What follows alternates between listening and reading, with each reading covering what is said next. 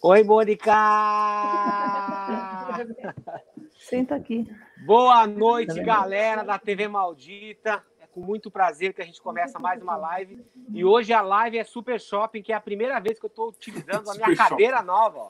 A cadeira não vai ser Super Chat hoje, vai ser Super Shopping, né? E, cara, é impressionante, assim, eu estava começando a ficar incomodado já com esse negócio de ficar duas horas todas as noites aqui, porque, assim, são duas horas que eu fico sentado aqui, mas antes daqui eu fico mais horas e horas em cima de um banco de bateria, né? Então, eu precisei dar uma ajustada na minha coluna, porque eu preciso da minha coluna muito mais para tocar do que para ficar fazendo livezinha de shopping aqui, porque a gente sabe, né, que se Deus quiser, um dia essa pandemia vai acabar, a gente vai poder voltar a tocar. Enquanto isso não Aí você vai levar essa cadeira, né? Aí eu vou levar essa cadeira aqui, porra. É. Na Combina parte das perguntas. Não, na... cara, na parte das per... perguntas e respostas, entendeu? Do workshop, mais uma coisa pro Tripa montar, ó. É, é sensacional. Bom, é isso aí, galera. Boa noite para todos vocês que estão em casa. Hoje a gente vai conversar com a Eunice Pedrosa, que é proprietária da Beg Escola de Música, com o Célio Ramos, proprietário do IPIT, e também com o grande parceiro de longa data de eventos, o Joel Júnior, que é dono e um dos pioneiros ah, na, no ensino de bateria em Curitiba, né, da escola Drum Time. E todos esses três, né? E boa noite também ao senhor Gilson Naspolini, quer dizer, o Gilson. Gilson, Gilson. Naspolini. Meu novo nome. Meu que o Gilson, nome. ó, depois dessa live que a gente fez com o Nico, a TV Maldita saiu, tipo, simplesmente nos dois sites mais importantes de heavy metal do mundo. Foi sensacional. também. Também, é. Mas, tipo assim, foi, foi muito legal porque eles escreveram TV Maldita. E, teve, e os dois sites escreveram certo coisa que nem o Gilson faz certo, porque TV maldita é tudo é tudo junto. É TV maldita junto. O Gilson ah, é? sempre escreve separado. Aí todos ah. os dias depois que a gente acaba, eu vou lá e arrumo todas essas coisinhas ah. de shopping. Mas como eu não gosto, pô, eu não vou mandar um áudio ou mandar uma, um texto, vou fazer né? ao vivo. É, eu não vou mandar um áudio ou um texto pro Gilson falando, pô, Gilson, aí, ó, não é separado, é junto tal. Eu prefiro falar, ao vivo, assim, porque daí claro. ele nunca mais esquece, né? E, e, e, mostra também o tipo, o nível de atenção que ele tem com os detalhes, né? Então, isso, isso, isso é uma coisa cara, muito importante. Tenho, Para bateristas, isso é uma coisa muito importante, né, Gilson? Então, o Gilson tá super importante. Ó, hoje ele me mandou uma matéria do jornal de Criciúma, que a chamada Aê! é. Como é que é a chamada, Gilson? Gilson. Criciumense participa de entrevista com o Nick McBrain. Olha só. Do Iron Maiden, olha aí, ó. Iron Maiden, cara, o Gilson é o cara que eu mais. eu posso falar assim que eu nunca conheci uma pessoa que sabe abusar tanto da estrutura que lhe é permitida. Isso é muito bom, porque ele usa isso da forma correta. Eu né? pedi, eu pedi. Não, você não, não tô falando nada, é... pô. Eu acho que você tem, porque você é parte, você é parte desse, desse show, né, pô? Você é uma pessoa muito, muito importante. Dona Obrigado. Eunice, Olha aqui, ó, o Arthur Priester mandou uma mensagem aqui, ó. Oi, ah, Eunice, eu tô com muita saudade de vocês. Não vejo a hora de, de te ver de novo. Beijo, Beijo para todos vocês. Todos da família Priester ficaram muito felizes com a sua presença na TV Maldita. E antes, né, de a gente entrar no assunto escola de música, eu quero falar de algumas coisas importantes que aconteceram na minha vida musical com os três convidados que a gente tem aqui, né? Então, eu quero falar aqui para Dona Eunice que como foi que eu a conheci, depois vou falar a mesma coisa do Célio e do Joel, que eu me lembro que a primeira vez que eu vi, que eu conheci a Dona Eunice, foi em 2003, quando uh, o Anderson Tavano, grande parceiro do, do, começo de relacionamento meu com a Mapex, me chamou para ir até a Abro Music. Ah, e quando eu entrei na sala dele, tinha a dona Eunice com uma máquina fotográfica antiga, ela não parava de bater foto, assim, ó. E eu, e eu não sabia, eu tava falando com o. Eu tava falando com o Tavano e tentando dar oi para ela, e ela batendo, batendo foto, batendo foto. E eu, pô, geralmente, se fosse, se fosse um, um moleque, um, um fã tal, eu já ia meter a câmera. Ei, espera aí, botar a mão na, na, na câmera, fechando a câmera assim, não, pera aí, o que você tá fazendo tal. Mas como eu vi a dona Eunice, tipo, uma pessoa tão incrível, né? Tipo assim, tão, tão que passa uma, uma coisa tão boa, eu deixei, é, eu deixei ela começar a bater foto, ela bateu, bateu, bateu um monte de foto, falei, pronto, agora vamos conversar um pouquinho, sentou num sofá, e a gente conversou. E aí, o que ela queria era fazer um workshop meu lá na BEG Escola de Música, que foi em maio de 2003, antes de eu começar minha primeira turnê de workshops pelo Brasil, que acabou virando, que acabou virando o meu DVD Inside My Drums, né? E eu me lembro que a dona Eunice, ela me deu assim, tipo uma saboneteira de alumínio, né, que tinha, eu acho que tinha cinco pedras assim escritas, né? Tipo alegria, amor, saúde, prazer e sucesso, entendeu? Então foi, foi imediato assim, o é, a nossa empatia foi incrível desde o começo, né? E, dois de do, e desde 2013, né, Dona Eunice, 2013 ou 2014, que eu Sim. tenho a minha sala exclusiva dentro Sim. da Bag Escola de Música e foi incrível assim que ela me conheceu, ela ela me viu, né? Assim que a gente acabou de fazer esse workshop, ela falou assim, ó, o dia que eu tiver a minha escola o, a minha sede própria da escola, você vai estar tá lá dentro, lá da minha escola. E aí casou que a gente foi num workshop do Virgil Donati aqui em São Paulo, quer dizer, aí em São Paulo. E aí ela falou assim: Ó, oh, a tua sala tá pronta lá, é só você ir lá visitar.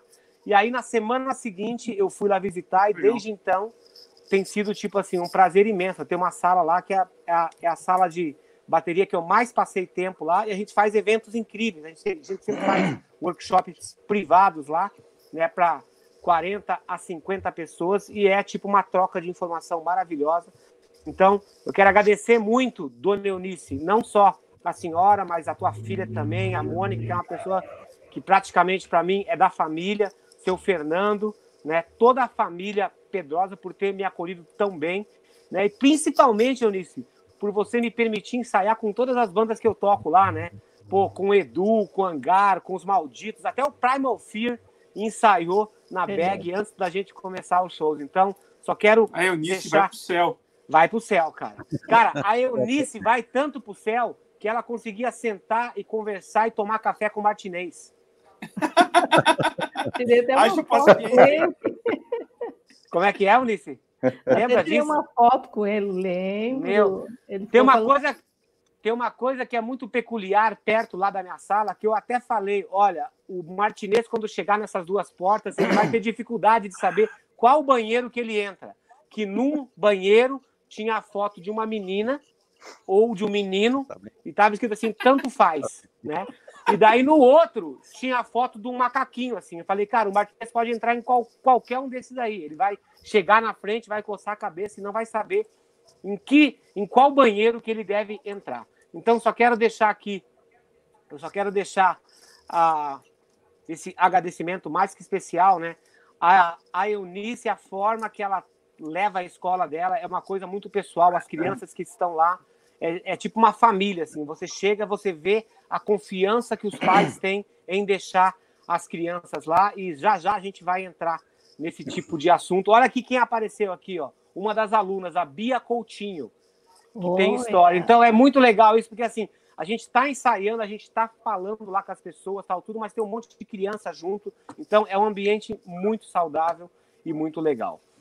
O senhor Célio Ramos praticamente, porra, me cedeu, né, a EMT para eu gravar meu primeiro DVD ao vivo. A gente tem sido parceiro durante muito tempo.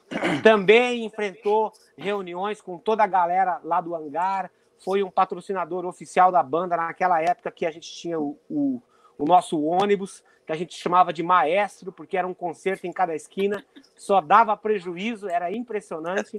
Mas o Célio foi uma das pessoas sensacionais, ele sempre cedia o, o espaço para a gente fazer os ensaios antes de começar as turnês. A gente fazia pocket shows exclusivos para a galera da, da EMT Porra, e era simplesmente sensacional. Eu, eu, eu, perdi a conta de quantos eventos que eu fiz lá na, lá na EMT e agora o Célio está aqui para falar um pouco sobre essa esse novo capítulo da história dele no ensino musical. E eu me lembro que sempre que eu estava meio mal, assim, meio cabisbaixo, meio sem saber no que que vai dar dessa vida musical, tal, eu falava, pô, Célio, como é que você está hoje à tarde?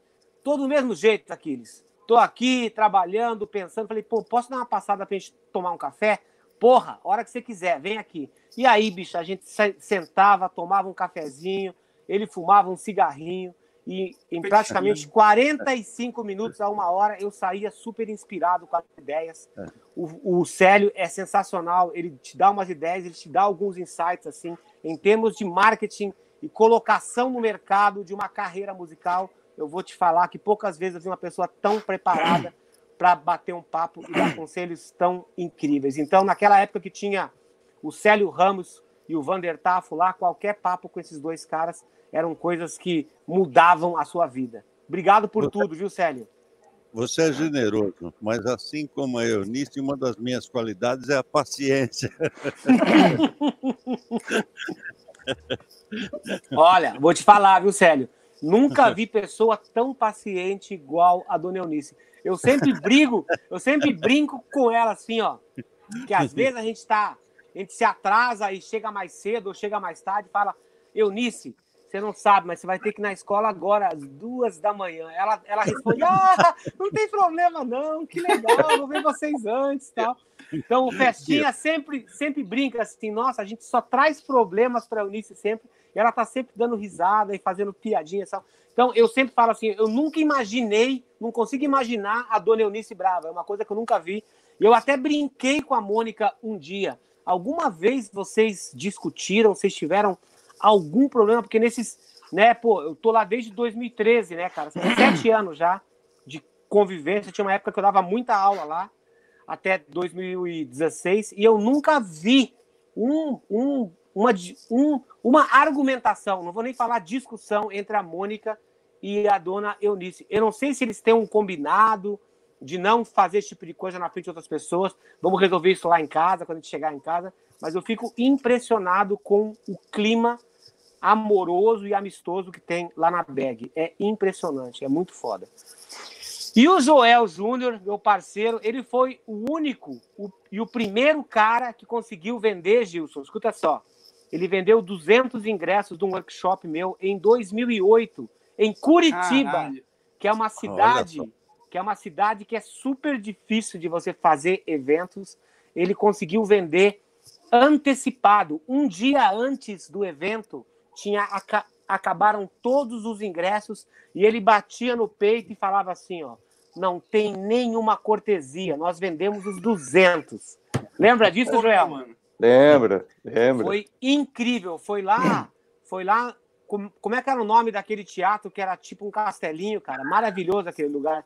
Teatro do Paiol. Teatro do Paiol. Tava lotado, a gente fez uma apresentação da escola do Joel, com um monte de aluno tocando antes. Foi uma noite memorável, foi incrível. Então, com o Joel, eu também, todas as vezes que eu estou indo para o sul, né? Quando eu passo em Curitiba, ou na ida ou na volta, a gente sempre faz evento. A gente, a gente já fez masterclass, a gente já fez dias de aula, a gente já fez palestra motivacional com meu livro, e a gente já fez até show do hangar, né? Em, em outros em outros é, estabelecimentos e workshop sempre. Então, porra, o Joel é um parceiro muito antigo, né? Então, para vocês três que estão aqui, eu devo muito, assim, pela ajuda que vocês têm me dado em todos esses anos, né? Que vocês sempre abriram as portas dos estabelecimentos de vocês para a gente fazer os eventos. Então, eu só tenho a agradecer muito para cada um de vocês. E agora, para começar, eu gostaria que vocês falassem assim, ó, como que vocês como que vocês receberam esse negócio da pandemia, né? Em que pé que estava o desenvolvimento da escola de vocês e o quanto isso mudou e o quanto vocês demoraram até vocês falarem assim, pô, legal, não dá mais para deixar a escola aberta, a gente vai ter que fechar, e o quanto isso afetou o negócio de vocês. Podem começar pela ordem que quiserem. Quem começa? Decide aí, decide, Gilson. Faz aqui, ó, do, do, Joel, pode ser a Eunice, as primeiras damas, né?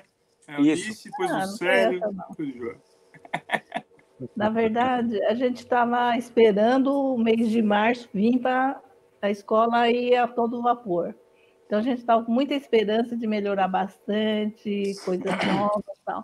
Aí veio essa pandemia que estava lá na China, bem longe.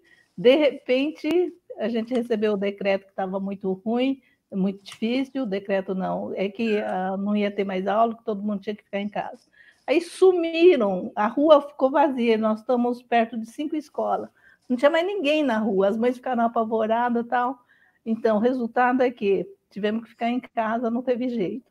Mas nós perdemos, acho que umas 40% de, uns 40% de alunos, porque teve gente que ficou desempregado tal, mas continuamos com as aulas online.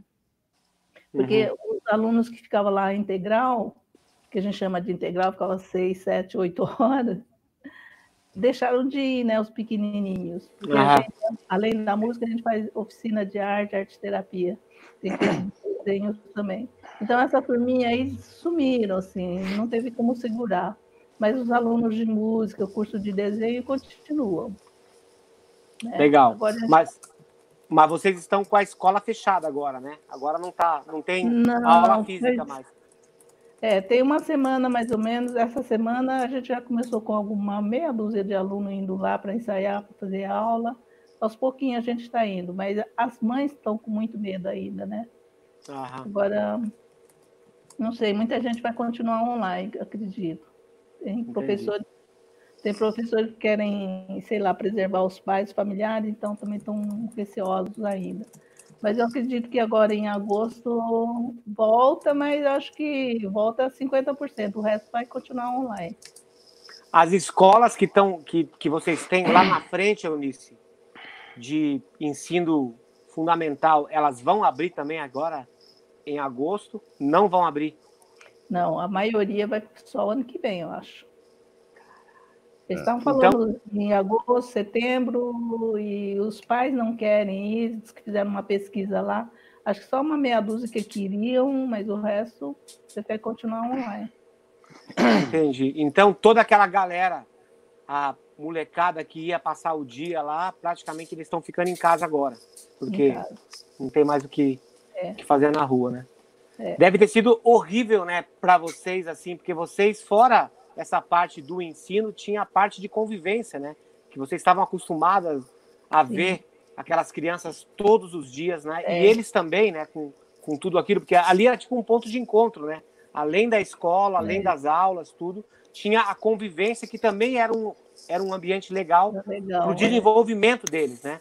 Isso, os pais os, é, os pais falaram alguma coisa dessa perda da parte social lá da BEG? Ah, a gente tem mantido contato com alguns alunos, eles sentem saudade tal, a gente também, né? Mas, assim, todo mundo começou, eu acho que todo mundo arranjou um jeito de, de adaptar, inclusive a gente, né? E aí vamos, vamos ver no que vai dar. Está assim, fazendo reuniões com os professores online também, para surgir novas ideias, além das aulas online, né? Aham. Entendi. Agora, a gente, com isso, online, a gente deixa de ser escola do bairro, passa a ser mais Brasil inteiro ou até fora, né? Entendi. Então, estamos nos programando para essa nova convivência. Maravilha. E você, e você, Célio, como é que foi a tua adaptação? É, na verdade, eu eu me desincompatibilizei da direção da escola em janeiro, no dia 1 de janeiro desse ano. Né? Uma escola que eu comecei há 22 anos atrás, com o Vander Taff. Uhum. Eu, eu desfiz a sociedade, fiquei com as marcas dos institutos, o IGT, o IPT, ICT, etc., e com a metodologia. E no início do ano eu já tinha o projeto de fazer uma escola modelo para servir de modelo para franquear a, as marcas, né? E, e, a, e a, gente estava procurando um, um para viabilizar essa ideia quando surgiu a pandemia e nós puxamos o freio de mão. Não adianta fazer uma escola lá no início do ano que não iria funcionar, né? Mas, mas a, a seguir o Giba que já vinha mostrando interesse em continuar com a filosofia que nós implantamos lá atrás, em 1997, resolveu fazer o IPT nesse período muito adequado, porque como a escola não pode funcionar, é o, é o, é o período ideal para fazê-la, reformá-la, adaptá-la, essas coisas. E é uhum. é assim, é, o IPT vai servir de modelo para franquear outras escolas com a mesma marca e metodologia. Mas sabe-se que a, A pandemia criou novos hábitos e modificou muitos outros, né? E o que se espera é que eu não acredito que esse ano volte ao normal. Até porque, mesmo que fosse um decreto para voltar à normalidade, isso não aconteceria, porque muita gente está com medo, está ressentida, tem receio de se aproximar tal.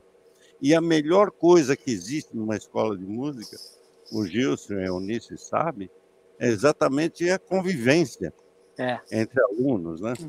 É, é, é, na verdade, essa é a grande vantagem que tem sobre as aulas online, que é um recurso válido, mas para o músico, para, para nós que vivemos em tribo, certamente a convivência é o ingrediente principal. Eu não acho que isso vai acontecer de imediato, acho que vai demandar um tempo para que as coisas voltem ao normal. Você acha que quando voltar ao normal, a galera vai se sentir confortável a voltar é, nessas situações de aglomeração, ter contato com as pessoas, ou isso vai acabar sendo uma cadeia do boca a boca? Ah, eu já voltei. Ah, eu não vou voltar ainda, Olha, mas eu vou voltar depois. É, o que, que, você acha? De um, de um modo geral, Aquiles, eu acho que sim, porque nós somos muito afáveis, né? O povo brasileiro é muito afável. Eu uhum. conheço muita gente que está com saudades de aglomeração. É. Entendeu? Ainda mais nós, músicos, e os músicos que tocam em barzinhos, músicos, eles querem aglomeração. É claro que vai haver um bloqueio inicial, mas certamente eu acredito na volta à normalidade. A médio prazo eu acredito nisso. Ok. E aí, Joel? E aí? Galera, aqui, ó, essa camiseta já diz um pouco assim, ó, never surrender, tá vendo? Então, aí o negócio é o seguinte: o Aquiles já conhece a escola aqui, conhece esse prédio novo, que é novo, né? Faz tempo que você veio, e o antigo, que é onde você deu aula as primeiras vezes, né? Uhum. Aqui na Drum, as aulas são muito assim, gourmet, vamos dizer assim. Então é só batera. É só batera e percussão. Então não tem guitarra, não tem não tem baixo, não tem violão, não tem musicalização, como aqui nas outras escolas que a gente conhece, e também dos nossos convidados aqui, que não é menosprezando, mas é que aqui é uma escola só de batera, batera e percussão. Então, as aulas são muito, as aulas são individuais. As aulas em, as aulas em grupo que nós tínhamos, elas foram é, ficando me, é, menos procuradas, porque tem uma coisa que eu analisei durante anos, que é o YouTube. O YouTube foi foi afastando assim as pessoas com relação a fazer os estudos em grupo, como eu fiz quando eu estudei lá fora e aqui em Curitiba e em outros, uh, outros cursos que eu fiz. Então, na real, vou ser honesto com vocês, eu não parei em nenhum momento, eu não fechei a porta em nenhum momento, uhum. porque as aulas são individuais. Agora, é óbvio que eu tive alguns alunos, não todos, alguns alunos que optaram em, em que eu mandasse as aulas gravadas ou fizéssemos através do WhatsApp.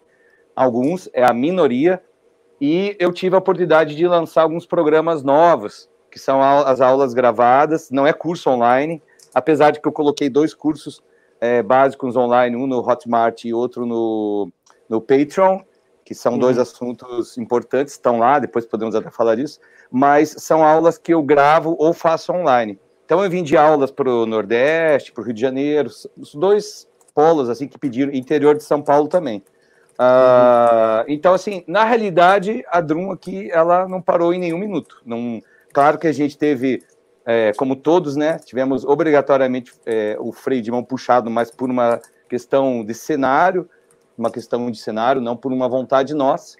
Mas eu admito que realmente as pessoas ainda estão com algum receio, até mesmo de, de sair de casa. Mas isso está diminuindo. Hoje mesmo eu atendi algumas pessoas e até pelo WhatsApp e a gente está agendando. Então, se a pessoa quer vir, ótimo. Se a pessoa quer fazer à distância, eu posso fazer também online ou é, gravar as aulas. A gente está com um sistema bem legal de gravar as aulas aqui. Uhum. Como é que você está fazendo? Você está tipo, você você está com tipo uma bateria microfonada por canais, mixando separado assim para tipo fazer um esquema mais profissional? Ou é somente. Não, é profissional, mas é assim, eu estou mandando, é, uso a Holland, eu uso, vamos falar dos produtos aí.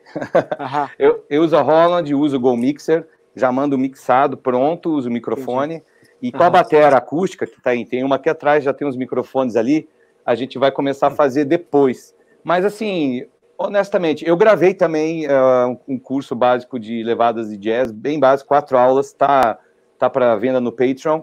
Esse eu usei a bateria acústica com dois overs apenas, dois overs, porque eu gosto da, ambi da ambiência, usei uma bateria uhum. pequena de jazz, e usei o Go Mixer, que é um produto muito legal, o Go Mixer Pro. Mas essa coisa assim de toda ela microfonada e tal, ela dá muito trabalho. Eu uhum. vou deixar, eu vou deixar ela pronta para o segundo semestre, que é essa aqui atrás. Mas uh, às vezes eu deixo ali a galera é, acerta a baqueta no microfone e não dá. Vocês sabem que você é. microfone a bateria ficar tirando o tempo todo é um empenho, né? Uhum. Entendi. Gente, para vocês três, assim, ó, que estão há muito tempo nas, é, no mercado de ensino, né? Como que vocês medem a qualidade do ensino de vocês? Vocês comparam o preço com as outras escolas, com que estão ali no bairro? Vocês, como é que vocês fazem para segurar o aluno? O que que o que que o cara que tem escola que está assistindo, qual que é a dica que vocês podem dar para ele para falar o seguinte: além do ensino, você tem que entregar isso, isso, isso, para você segurar o aluno e para o aluno sentir que ele é parte parte daquela família que envolve a escola de vocês? Rapidinho. Pode. Só Quem mandar um, um beijo para a Mônica aí, antes que suba o superchat, que faz Isso. um tempinho já. Pode pôr todos então aí, Gilson, já que daí. Mandou aí, ó. Eles Aquiles, você é um pensando fofo, queremos barulho na bag. É verdade, faz tempo que não. Tá. Cara, o que é mais legal é quando a gente está ensaiando lá embaixo, lá na bag, tipo, treme tudo, eles ficam lá em cima dando risada ainda. Não, tá tudo bem, é isso aí, tá sensacional. Aí, às vezes, eu subo lá para tomar um café. A Eunice sempre faz um café novinho, ó, Aquiles, tem café. Ela fala, e aí, Eunice, como é que tá o barulho? Tá muito ruim? Ah, não, Aquiles, tá tudo bem, é legal, assim, um pouquinho de agito, né? É sensacional. Ele chega a tirar a escola do lugar, de tanto que treme. É 93, Dark, já está no 94, 95, a numeração lá, de tanto que já andou de lugar. Olha aí, ó, o Fabrício, Bateras Beach Cuiabá, mandou 45, 45 conto. Mandou um abraço para todos vocês aí, Bateras Beach na área. E já já a Eunice vai falar também como é que foi a associação dela com Bateras Beach. Aí, ó. Segue, Gilson. Gilson. Araújos to Family mandou 10 contos. Sou o Felipe, pai do Luiz Gustavo, 6 anos de batera. Você sempre é. teve a iniciativa de interagir de outra maneira com as crianças? Aula de artes, etc. Eu quero aula presencial de volta. Eu não sei com quem que ele está fazendo aula, mas. Tá fa... eu, tá fal... Esse menino faz aula lá na BEG. Ah, ele que tá. mandou, ele que mandou um vídeo, Betão, Leitão, Be... ele, ele fez o filho dele, ele fez o filho dele gravar um vídeo assim para mandar lá pro. Gente boa. Sensacional. Tá, depois a Eunice fala também disso, já tá dentro tá. disso. Panda Drummer tá sempre aqui com a gente. Mandou ilustríssimo senhor Joel Júnior, boa noite a todos. Mandou o dízimo aqui. É isso aí, o Panda, o Panda Drummer é, é praticamente um litro de. É, não, é um, é um balde de Coca-Cola de 100 litros, assim, ele, ele andando. É isso, isso, isso é o que ele é. Muito carinhoso da sua parte esse comentário. o, o Araújo mandou mais cincão a, a Aquiles. Felipe, pai do Luiz Gustavo da Beg. Em tempo. Te ajudei com o busão maldito. Estacionamento. Queria é, a resposta sei. da dona Eunice. Beijos. Eu sei. A dona Eunice é. já vai falar. A gente vai só passar os, os, os chats é. aqui. É. O Ricardo Bolinha mandou cincão. Música e educação. Educação e música. Casamento indissolúvel. Parabéns, Aquiles e Gilson, pelo incentivo. Ricardo Bolinha, Aracaju. Sergipe, obrigado, Ricardo. Valeu, Ricardo. Obrigado. Falando em Ricardo, não poderia faltar Mr. Wild Child. Cara, que sensacional. Tá ele, todos, todos os dias, tá todos, todos, os dias ele parece aqui, dá o dízimo dele para é, TV Maldito. Obrigado, Sim. Ricardo. Um dia nós vamos ter que somar o que, que ele já doou para a gente não divulgar. É. 5,73. Dízimo maldito. Abraço de Pelotas, Grande do Sul. Wasp. Isso aí. Grande Ricardo. Não sei se tem mais algum aqui, tá meio não, não devagar. Tem. Não, não tem. É isso aí. Então, então agora vocês podem falar. É, vocês podem falar sobre, sobre aquela aquilo que eu falei antes, né? De como é que vocês fazem para para ter uma ideia de como é que está o trabalho de vocês, se vocês estão atendendo direito público, se vocês dão uma olhada no que, as outras escolas estão fazendo para vocês não ficarem para trás, e principalmente se vocês se preocupam com a mensalidade das outras escolas. E como que vocês fazem para segurar, para segurar o aluno, né, para que o cara não vá para uma outra escola? Bom, primeiro é o bom atendimento. Metodologia conta, capacitação dos professores também é muito importante. E eu acho que simpatia e acolhimento faz parte. A gente tem alunos que estão tá com a gente 26 anos, assim, tipo. Caralho. Começou com a primeira turma, depois veio o filho, veio o primo, veio tia, veio a avó, e está até hoje, né? Então tem gente que fica de, de, sei lá, tem alunos que ficam um mês, mas tem muita gente que a média nossa é acho que é seis anos, seis, tem um lá que já tem dez anos. Enfim, acho que é um bom atendimento e metodologia. Tem mais Não, Não né? você, você, você se preocupa assim, você compara o preço ah. que você cobra? Tipo assim, em é, relação. A gente tá Gilson, Gilson, tem uma coisa na tela aí, ó. Ô, oh, cara, esbarrou alguma coisa aqui, foi mal. Eu, eu... Vou aproveitar e jogar o, o Rogério que mandou aqui, 54,90. O trabalho da Bag é admirável. Grande abraço para minha tia Nice. É isso aí. Eunice, é isso aí. Lá de Guarapuava, Ponta Grossa. Sensacional. Beijo, Rogério. então, é, a gente está num bairro assim que não dá para cobrar o que uma MT cobra, outros bairros perdizes, Morumbi cobra. Não tem jeito, por causa porque é um bairro periférico, tem gente, é, eu diria que é classe média, né?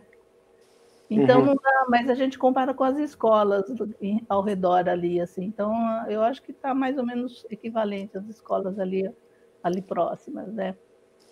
Agora, para segurar esse pessoal, é, eu acho que é, além das aulas, eu tenho que é, motivar o aluno sempre assim com músicas novas. A gente começa, a gente dá teoria e prática junto.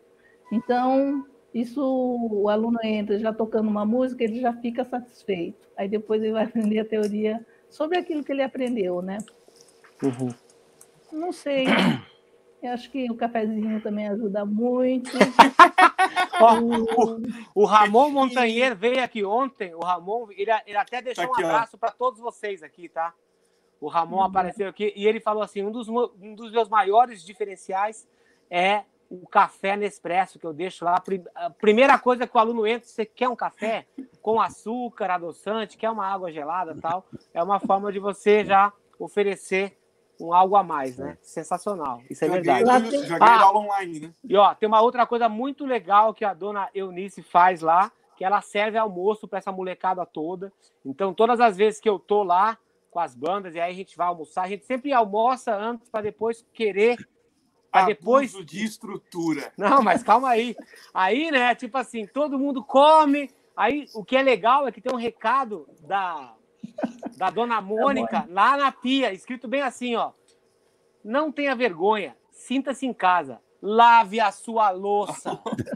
Seu maldito. Então é bem legal, assim, que aí todos aqueles vagabundos, né? Ah, eu vou comer aqui, vou deixar o prato na mesa. Aí eu fico só olhando, né? Quando o vagabundo levanta, ei, pega o teu prato, lava e você não esquece, passa lá no balcãozinho e paga o seu almoço, porque isso aqui não é de graça, entendeu?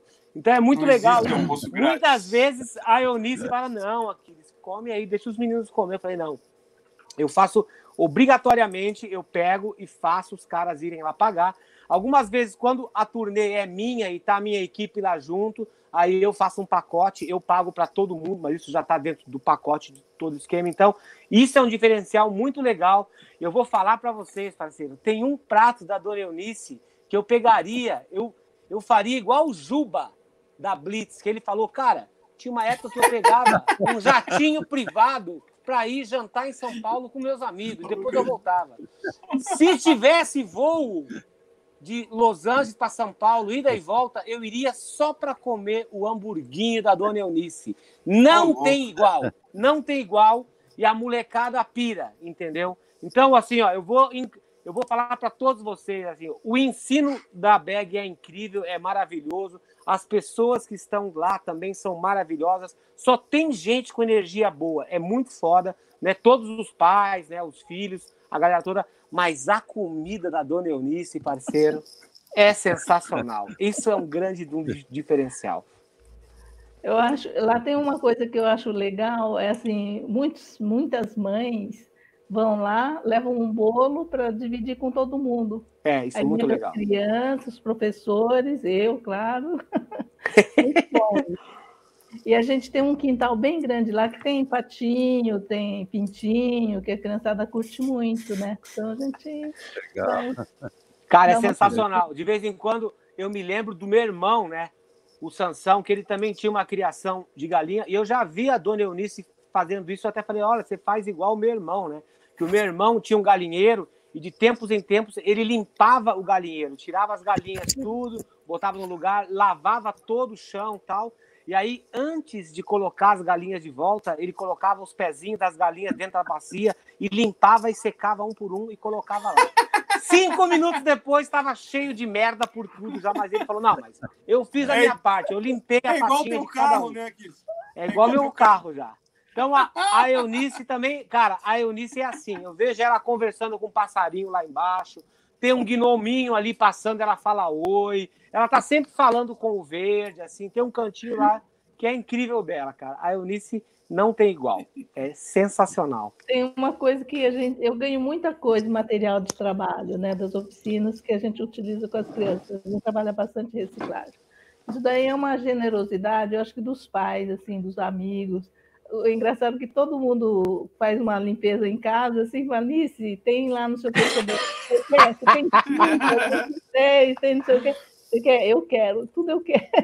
A Unice quer tudo, cara. Ela sempre reaproveita. Ganho, é, tudo que eu ganho, eu dou também. Então tem essa coisa que aí facilita bastante a questão do, dos valores do curso, entendeu? Do material, né? Que sairia muito caro. Então, com essas doações, eu faço desde marcenaria até pintura em tela.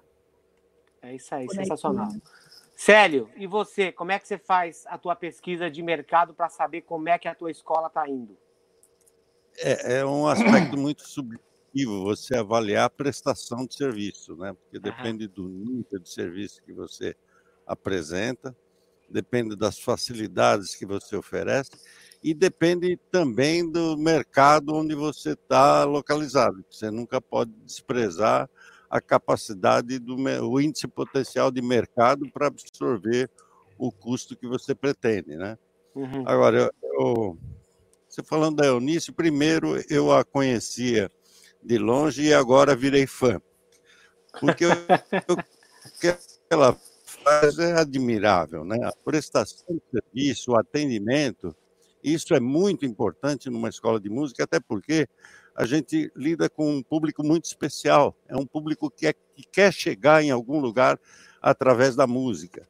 Essa, essa é gente com sensibilidade, com, com muita. Que, e que demanda muita atenção. Sem esquecer também que outros públicos merecem nossa atenção, como, por exemplo, o mercado.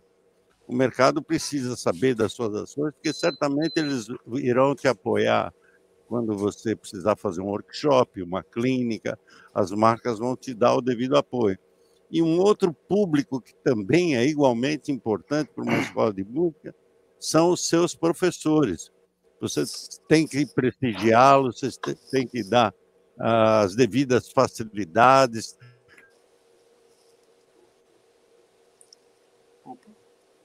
Acabou o som. O aluno. É o professor um que tem contato é o professor que tem contato com o seu aluno. E certamente o, o modo como ele atende esses alunos vai, é, tem muita importância para a própria escola. Então, o preço é assim: o preço que manda depende da, da procura, da demanda, do índice potencial de mercado que, uh, no qual você está localizado e do nível de serviço que você presta. Entendido. Maravilhoso. Você, Joel? Então, esse ano a Drum está fazendo A Drumtime está fazendo 30 anos, assim como o Instituto da Vera. São 30 anos. E o que eu tenho a dizer é o seguinte: eu tenho um, uma certa metodologia de saber como está andando o mercado, porque Curitiba é um mercado muito menor que São Paulo, obviamente, como vocês devem saber. Mas aqui, alguns anos atrás, é, eu fui uma, uma das pessoas que montou uma certa união entre os é, diretores, proprietários de escola de música, porque estava havendo assim muitos processos trabalhistas uh, acontecendo, que inclusive esse é um assunto que a, a, gente deveria comentar. Inclusive deveríamos passar de uma hora, porque tá, tá longo os comentários. Então, uhum. eu acho o seguinte: é, eu, eu tenho esse grupo no qual eu fico observando os comentários. Eu, eu, apesar de ter fundado esse grupo, eu quase não comento, mas eu observo de longe. Então, a, as estratégias da Drum aqui, a gente não fala muito. Eu sei que às vezes as pessoas querem perguntar, querem saber, mas o atendimento aqui ele é muito é, pessoal, muito. Como é só, é só bateria e percussão, as pessoas vêm aqui, querem falar comigo. Elas, normalmente, 70% das pessoas querem falar direto comigo e já sabem o que querem. Uhum. Então, por exemplo, é, a, o nosso atendimento aqui é assim, é muito direto. É batera, você sabe, você já teve aqui, é batera para até no teto, até no banheiro tem bateria. É verdade. Então, aí o cara entra, ele já sabe que é batera. Então, assim, eu, eu gosto, já trabalhei em outras escolas de música muito tempo atrás, conheço, já conheço, adoro visitar escolas, vou estar quinta-feira em São Paulo aí, na Escola da Vera, vou passar o dia inteiro lá. E eu sei que tem esse lance, né, da, daquele lugarzinho onde tem o café, super gostoso. Fiquei com vontade de comer um, hambur um hamburguinho, né? É isso aí, vai lá visitar. Só, lá visitar. só que aqui na Drum não tem história. Entrou aqui, não tem café, não tem nada, vai sentar a bunda na batera e vamos tocar. Depois a gente pode ir no posto tomar uma coca, uma aguinha. Essa é, desculpa, essa é a verdade. A gente, eu já tive um aluno, um ex-aluno, um ex-futuro aluno, que ele não veio fazer aula aqui porque ele queria chegar e ficar batendo papo tomando café. Pô, mas aí eu acho que ele precisa de um psicólogo. Então a gente é legal, é bacana, mas a gente é assim, ó, vamos tocar batera. Estamos aqui para isso. Vamos tocar batera, tirar música. Bom, você perguntou como é que a gente faz aqui uh, ah, para que o aluno fique. Na realidade, desde dois, em 2016 a gente inaugurou um novo sistema aqui que corresponde a perfis. Então a pessoa, vocês sabem, são proprietários de escola de música, às vezes a pessoa chega, ela quer se tornar um dia um profissional, quer, quem sabe um dia ter uma carreira como Aquiles. E também tem pessoas que não querem, a pessoa só quer tocar é. no domingo. Só uhum. quer tocar no domingo com os amigos, fazer um som, tirar um Ramones, tirar um, um pagode, tirar um sertanejo. Então a gente separou em perfis. Então não é todo mundo que vai para um caminho profissional e não é todo mundo que vai para um caminho, vamos dizer assim, mais relax, mais robista. A, uhum. gente tem, a gente tem três formatos. Então isso condicionou de uma forma mais adequada, dá muito mais trabalho para mim, que organizo tudo, mas fica mais confortável para o aluno. Com relação a preços e valores, eu, eu acho assim, a Drum está bem defasada com relação ao que ela oferece. Mas a gente está em Curitiba e não estamos em São Paulo e nem uhum. em Nova York. Então a gente tem um valor de mercado é, confortável e que a gente teve que manter até mesmo por, pelo lance da aí do Xing Ling. Da epidemia, né? Tá. É. Ó, essa é para o Célio e para a Eunice, tá? Eu me lembro, Célio, de várias vezes que eu fui lá na antiga MT, no Jabaquara lá, eu via sempre aquela galerinha que curtia ficar na cantina, tomando um cafezinho, comendo uma coxinha, um pastelzinho, um petisquinho, aí pedia uma cervejinha também ali. Quando você via, já tinha um grupinho de pessoas ali e o cara tinha ido na escola para estudar um pouco, para usar uma das salas não estava usando a sala, que outra pessoa poderia estar tá usando. E aí eu quero que vocês, que você e a Eunice, me falem assim, qual que é o posicionamento nessas horas de vocês, assim, vocês tentem, vocês tentam dar um, um norte para essa pessoa, falar, cara, você veio aqui para estudar, pô, teu pai tá te mandando dinheiro de longe, você tá aqui só na festinha, tal, com esse bando de vagabundo aqui que não vai dar em nada. Vocês se preocupam com a orientação musical ou vocês se preocupam mais? Não, o importante é que ele está aqui pagando a mensalidade, então deixa o menino ser vagabundo também, porra.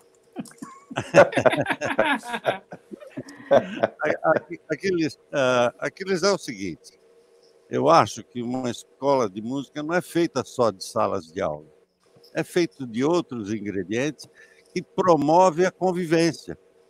Porque nós vivemos em tribo, o músico quer aproximação, entendeu? Uh, porque fica muito distante o músico, o, o, aluno ir lá uma vez por semana e ter aula. Isso é muito frio. Uhum. Se você puder ter serviços e áreas de convivência, é melhor. Se puder ter, como nós tínhamos lá, um restaurante, uma cantina, uma loja de instrumento musical, um luthier, um auditório para ele assistir, um workshop, as salas de estudo para ele ficar lá, isso para nós é, é vital, porque promove a convivência. E, às vezes, nessa convivência, o aluno obtém pelos corredores uma dica preciosa relacionada à didática, entendeu? E, e, e, e, e, o que eu pude observar é o seguinte, que você fideliza o aluno quando você fornece esses ingredientes, quando você estimula a convivência. Esse era um, um dos diferenciais que existia desde o IGTzinho, né?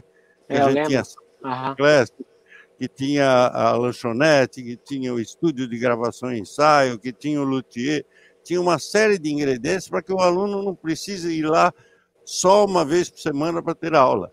Ele pode ir lá frequentar a escola. Isso para nós era muito bom, porque certamente antes ou depois dele estar na cantina, por exemplo, ele esteve estudando, entendeu? Entendi. A cantina era a hora de folga, de, de, de se enturmar, e, e, se você estimula a convivência, acontece dos alunos se conhecerem e formar banda. E se Legal. conhecer até gerar casamento, como aconteceu muito lá.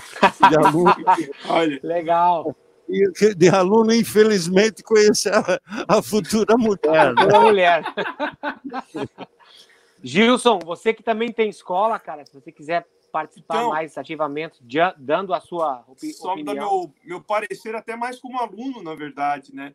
E o Sério falou que, infelizmente, conheceu a futura esposa, mas eu conheci a minha primeira banda profissional numa situação dessas. Quando eu estudei em São Paulo, eu estudei no Souza Lima, né? Eu que sou de, do sul de Santa Catarina, aqui, Criciúma. É, fui até São Paulo, morei em São Paulo um tempo e estudei no Souza Lima. E no Souza Lima tinha a cantininha, né, a festinha, petisquinho da galera. Tinha mas muito. Eu lembro que quando eu fui para lá, já fui avisado, assim, ó, o que, que, que, você vai encontrar lá? Vai encontrar os caras que, que moram ali nos jardins, que são filhinhos de papai, que vão para aula de música, que nem qualquer que, nem qualquer adolescente que vai para uma aula de inglês, uma aula de tênis, né? E, e vai ter aquele pessoal que veio lá da PQP, tinha, tinha gente que morava comigo em República que veio do Acre, que estava ali focado em estudar. Eu era uma dessas pessoas, estava ali focado em estudar. E a cantina do Souza Lima, para mim, foi muito importante. A sala de vídeo do Souza Lima, eu lembro de dormir naquela sala de vídeo. Eu conheci Ivan Buzik, conversando com ele. Fiz contato com vários músicos por conta de estar naquele ambiente ali, né? De trocar ideias ali. E o meu primeiro trabalho profissional em São Paulo foi na cantina do Souza Lima e a minha primeira treta com Aquiles também. Foi no Souza Lima. Eu conheci, eu conheci o Gilson tentando abusar da minha estrutura naquela época sem me conhecer. Já, ele já abusava. Ali, ele já abusava de, da minha estrutura naquela época. Ele. Dona Eunice, pode Bom, falar. Obrigado pela palavra. A BEG, além de ser uma escola de música, ela é de artes e a gente tem arte terapia, alunos autistas, alunos de inclusão, né? Então tem, principalmente autistas, sim, tem alguns que têm é, dons, digamos assim, para a arte, assim, são muito incríveis, muito fantásticos nisso. Então a gente trabalha conforme o tempo. Os outros alunos que vão lá para a música, ele vai fazer bateria, então ele vai fazer bateria aquele horário, por exemplo, das três às quatro. Então, aquele horário ele tem que fazer, fica lá com o professor. Fora isso, ele pode fazer oficina de artes ou a mãe pode pegar ele um pouquinho mais tarde. Então, ele faz essa parte da convivência. E com isso surgiram muitas bandas, tem algumas bandas até famosas já. E que eu acho que é essencial essa parte da socialização, né? Então, a, a arte, a arte terapia, eu acho que é um olhar assim bem bem flexível, porque a gente utiliza muito o processo como a criança pensa para poder ensinar. Porque não adianta você ser linha dura e a criança ter, sei lá, ser, ter um olhar mais, mais, como diz, ah, sei lá, trabalhar o lado direito e esquerdo do cérebro, por exemplo, você saber esse processo da criança, faz diferença no processo de ensi do ensinar, né, do educador. Uhum. Então a gente tem esse cuidado. Não é simplesmente chegar lá e dar aula do jeito que o professor acha, mas ele primeiro precisa conhecer o aluno para poder falar uma linguagem mais adequada. Quando, quando vocês, Gilson, já pode ir preparando o superchat aí, vou deixar uma tá perguntinha aqui no ar. Eu acho que o único que não se aplica a isso, eu acho que é o Joel, porque você que dá mais aulas aí, você não tem outras pessoas dando aula também aí, né, Joel? Mas tem, assim, sim. se tem, tá, então beleza. Tem. Então, como que vocês conseguem controlar a qualidade do ensino da aula?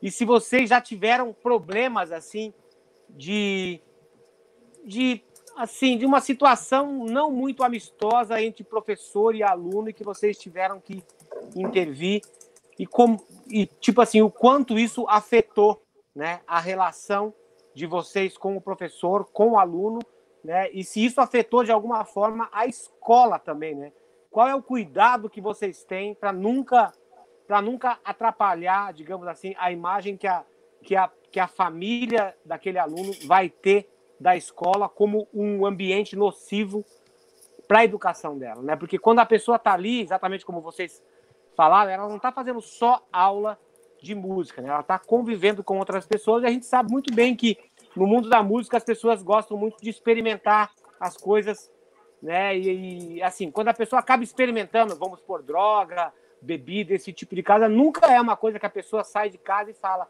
hoje eu vou encher a cara, hoje eu quero experimentar droga, hoje vai ser a primeira vez que eu vou fumar maconha.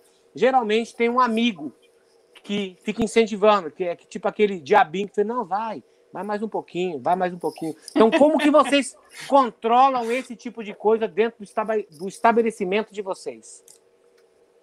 Posso falar? Claro. então, aqui a gente não tem muitas crianças, né? Normalmente as crianças que vêm procurar, procurar a escola aqui tem já 8, 9, 10 anos, 11. Então a gente não tem musicalização infantil. A gente tem a, bateria eh, para crianças, mas tem que estar tá alfabetizado já. E a gente nunca teve problemas com pais, assim, nunca. A escola aqui sempre foi muito bem querida pelos pais. Até quando as, as crianças crescem, eu dei aula para crianças que, tipo assim, pessoas que começaram com 12 e foram até os 16, 18. Então, não tivemos problemas assim com pais.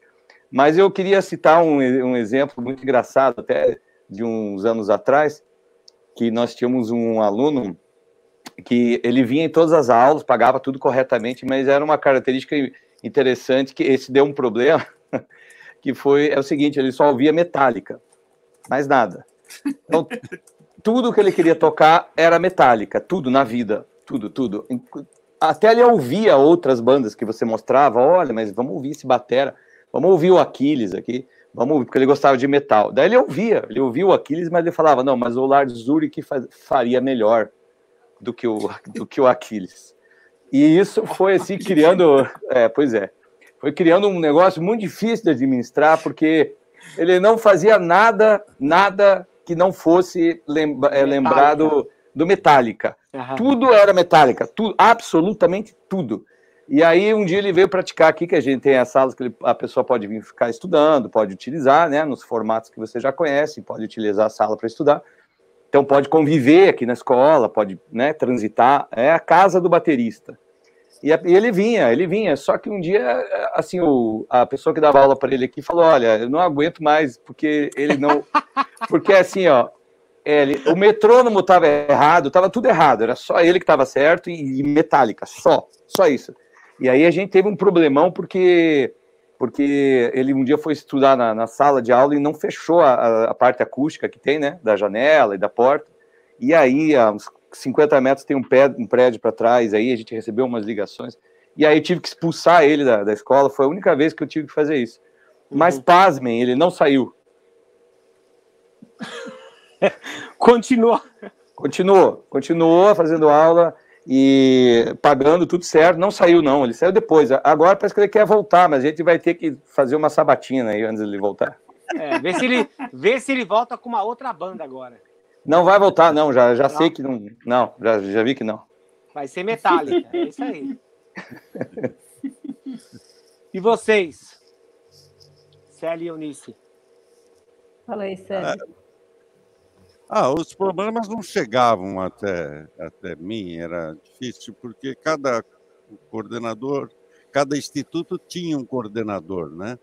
Que resolvia as, as questões entre aluno e professor do seu, do seu instituto. Então era raríssimo subir um problema na secretaria, e para mim muito menos, uhum. né? Mas nesses 22 anos, eu não soube de nenhum problema que mereça ser destacado. Tá? Sensacional. Não, não, não, não, lembro de nenhum problema que causou mal-estar, essas coisas. Maravilha. E a senhora, dona? Também porque, também porque a escola é uma escola adulta, né? Não é uma escola de crianças. E então, os problemas resolvia entre o professor e o aluno, né? Geralmente, Entendi. se Aham. precisasse envolvimento, era no coordenador, no máximo, mas não, não tinha problemas, não. Ótimo. Sempre que, sempre que um aluno sai, sim, a gente procura saber o motivo, né? E se for algum atrito, sim, com o professor, a gente sempre oferece outro professor. Ó, você quer fazer aula gratuita com outros professores para experimentar, para ver se tem mais empatia. Porque sempre tem, pode ter acontecer de, do santinho não bater, né, o aluno. Agora, já existe o caso de, de alunos bipolar. Então, um dia era uma coisa, falava, no outro dia era outra coisa. Então, foi bem complicado, porque a gente ficou, o professor ficou atordoado, né?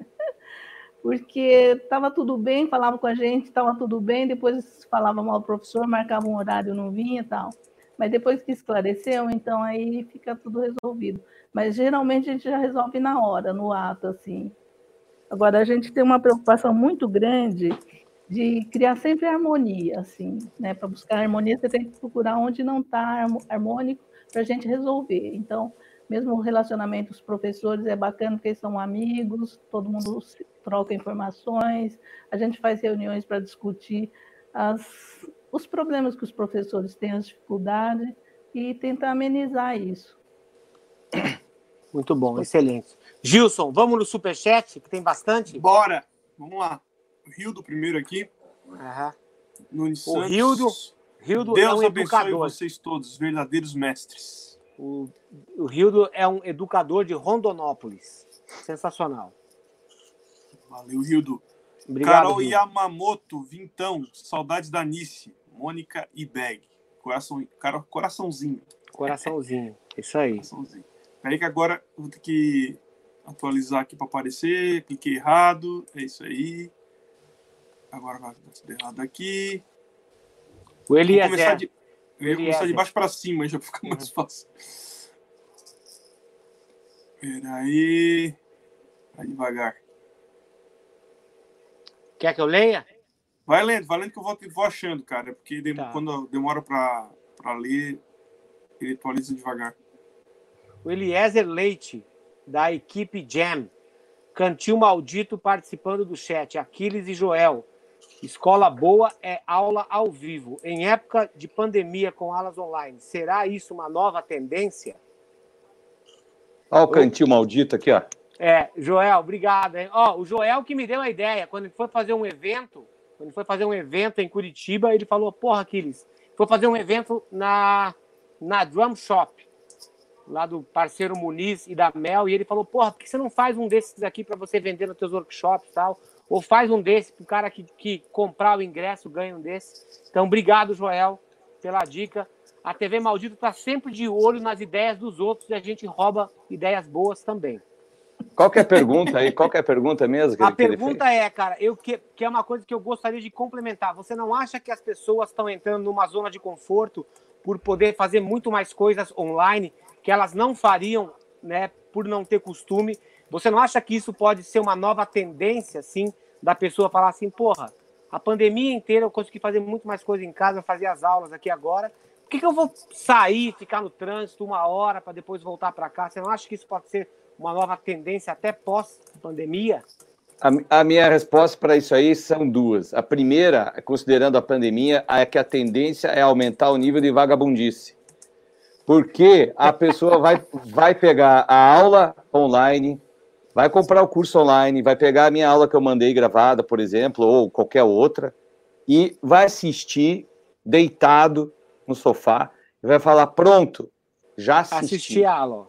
Pronto, tá valendo. E não vai acontecer nada. Claro que não é 100%, mas é a maioria.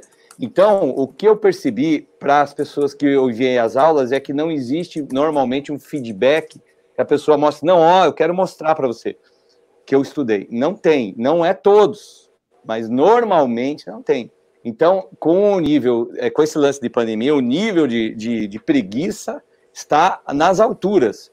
Mas existe também o lance seguinte: às vezes a pessoa não tem condições de ir numa escola porque mora numa cidade muito pequena ou muito afastada, uhum. né? Ou, então, é, ou às vezes, ou outros motivos. E aí eu acho interessante uh, adquirir um curso, perguntar para as pessoas. Hoje o acesso, por exemplo, você quer falar com Aquiles, é muito mais fácil do que há, há 10 anos atrás, 15 anos atrás, uhum. né? Então é legal você tirar essa dúvida e você, você ir por esse caminho para dar um start. Então, mas é assim, o lance de online, pessoal, não vai mais sumir.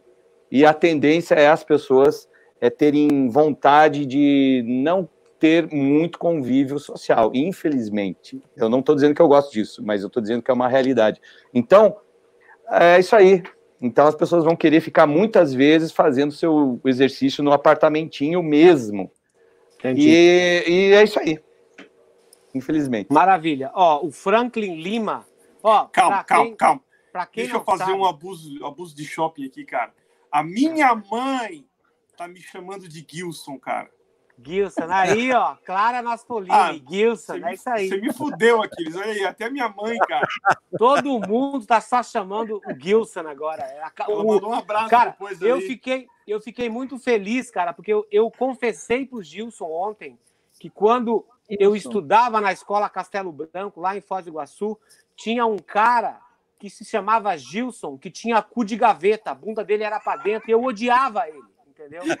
Então, todas as pessoas que eu conheci como Gilson, eu também odiava, e no começo, quando eu conheci o Gilson, eu sabia que o nome dela era Gilson, falei, cara, só faltava ele ter outro nome para eu realmente poder amar ele. Eu a partir, tenho. a partir de domingo, eu comecei a amar ele mais, porque agora ele é o não Gilson. Tem outro nome. Você não sabe outro nome? Não. Meu nome é Gilson Ricardo, cara. Puta, Ricardo também, eu odiava um cara com esse nome, cara. então é melhor a gente ficar com o Melhor Gilson, ficar no Gilson. Fica no Gilson mesmo que vai ser ó, melhor. Manda um beijo pra minha mãe, que ela mandou um abraço. Dona Clara aqui. Naspolini, ó, teu filho tá, tá fazendo história, hein? Eu, quando conheci o Gilson, o Gilson, que na época era Gilson, e o Adair da Alfenbafo, em 2008, 2008, eu bati o olho nessa dupla de Beavis e Butthead e eu falei, cara, esses caras têm uma coisa especial. Eles estão aqui no meio do mato, mas eles sabem o que eles estão fazendo. Então, eu estou muito feliz do, do Gilson estar aqui comigo nessa empreitada da TV Maldita, porque como Tchau, o Gilson mesmo falou, né? Quando ele chegou aqui era tudo mato. Ele me ajudou a capinar e fazer o terreno inteiro aqui TV cara, Maldita. Eu não vejo a minha mãe, eu não vejo a minha mãe desde o Dia das Mães, cara. Beijo, mãe. Caralho. Um beijo. Um beijo, bonito. Vai lá então, Franklin Lima. Conheci aí, a bag. Perdi aqui, vai. Tá. Conhe... O Franklin Lima, o Franklin Lima mandou dos 18,90. Conheci a bag quando o Dino me levou para ver um workshop do Aquiles com Hangar. Lembro que o Aquiles Pa... Lembro do Aquiles parando o show porque rasgou a pele da resposta da caixa. É isso aí. O Frank Lima é o franqueado do Bateras Beach, né? grande parceiro, já fez evento meu lá também. O Dino Verdade está aqui, a Pati Verdade está aqui, mandaram. É, o Jorge Aniela está aqui, mandaram um abraço para todos vocês aí, estão curtindo a live. O Lúcio Vicente mandou 290. E obrigado, mestres. Como vocês veem a musicalização infanto-juvenil no ensino público? Isso ajudaria a aumentar a qualidade e valorizar a arte no país? Podem Sim. falar. eu, eu tenho uma preocupação muito séria com relação à música no ensino público, porque nos últimos 30 anos, pelo menos, a gente vê que, que deliberadamente a, a música sofreu uma, uma decadência enorme.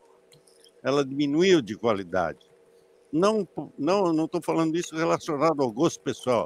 Eu estou falando isso no que se refere à estética. A estética do, da, das músicas que as pessoas com menos de 20 anos conhecem é muito ruim. E a gente sabe que, infelizmente, foi patrocinado por órgãos governamentais que tinham interesse na alienação das pessoas. Então, se hoje tivesse música no ensino público, há 10 anos atrás, eu estaria bastante preocupado porque não sei qual referência de música seria ensinada nas escolas. Sensacional. É Sensacional. É, porque essa decadência musical vem de longa data. Quando, uhum.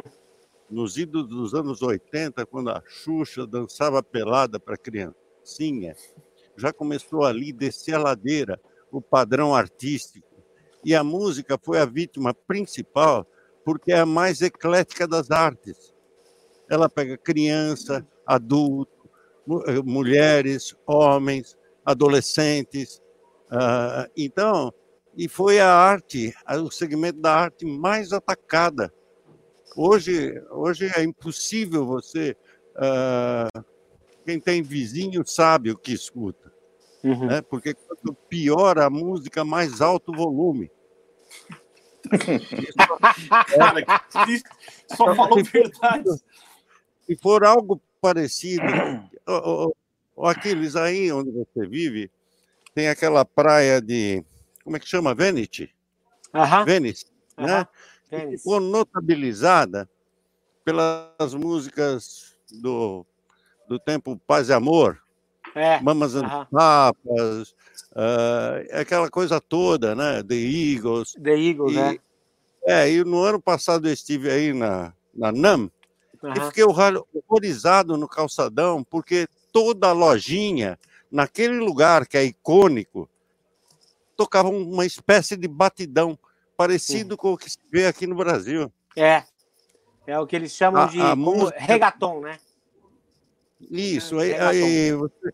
Veja o seguinte: eu não falo baseado em gosto pessoal. Uhum. Gosto se discute ou não se discute. Eu falo no aspecto estético, porque não é possível que alguém concorde com a estética de uma música que no come, do começo ao fim a batida é repetitiva.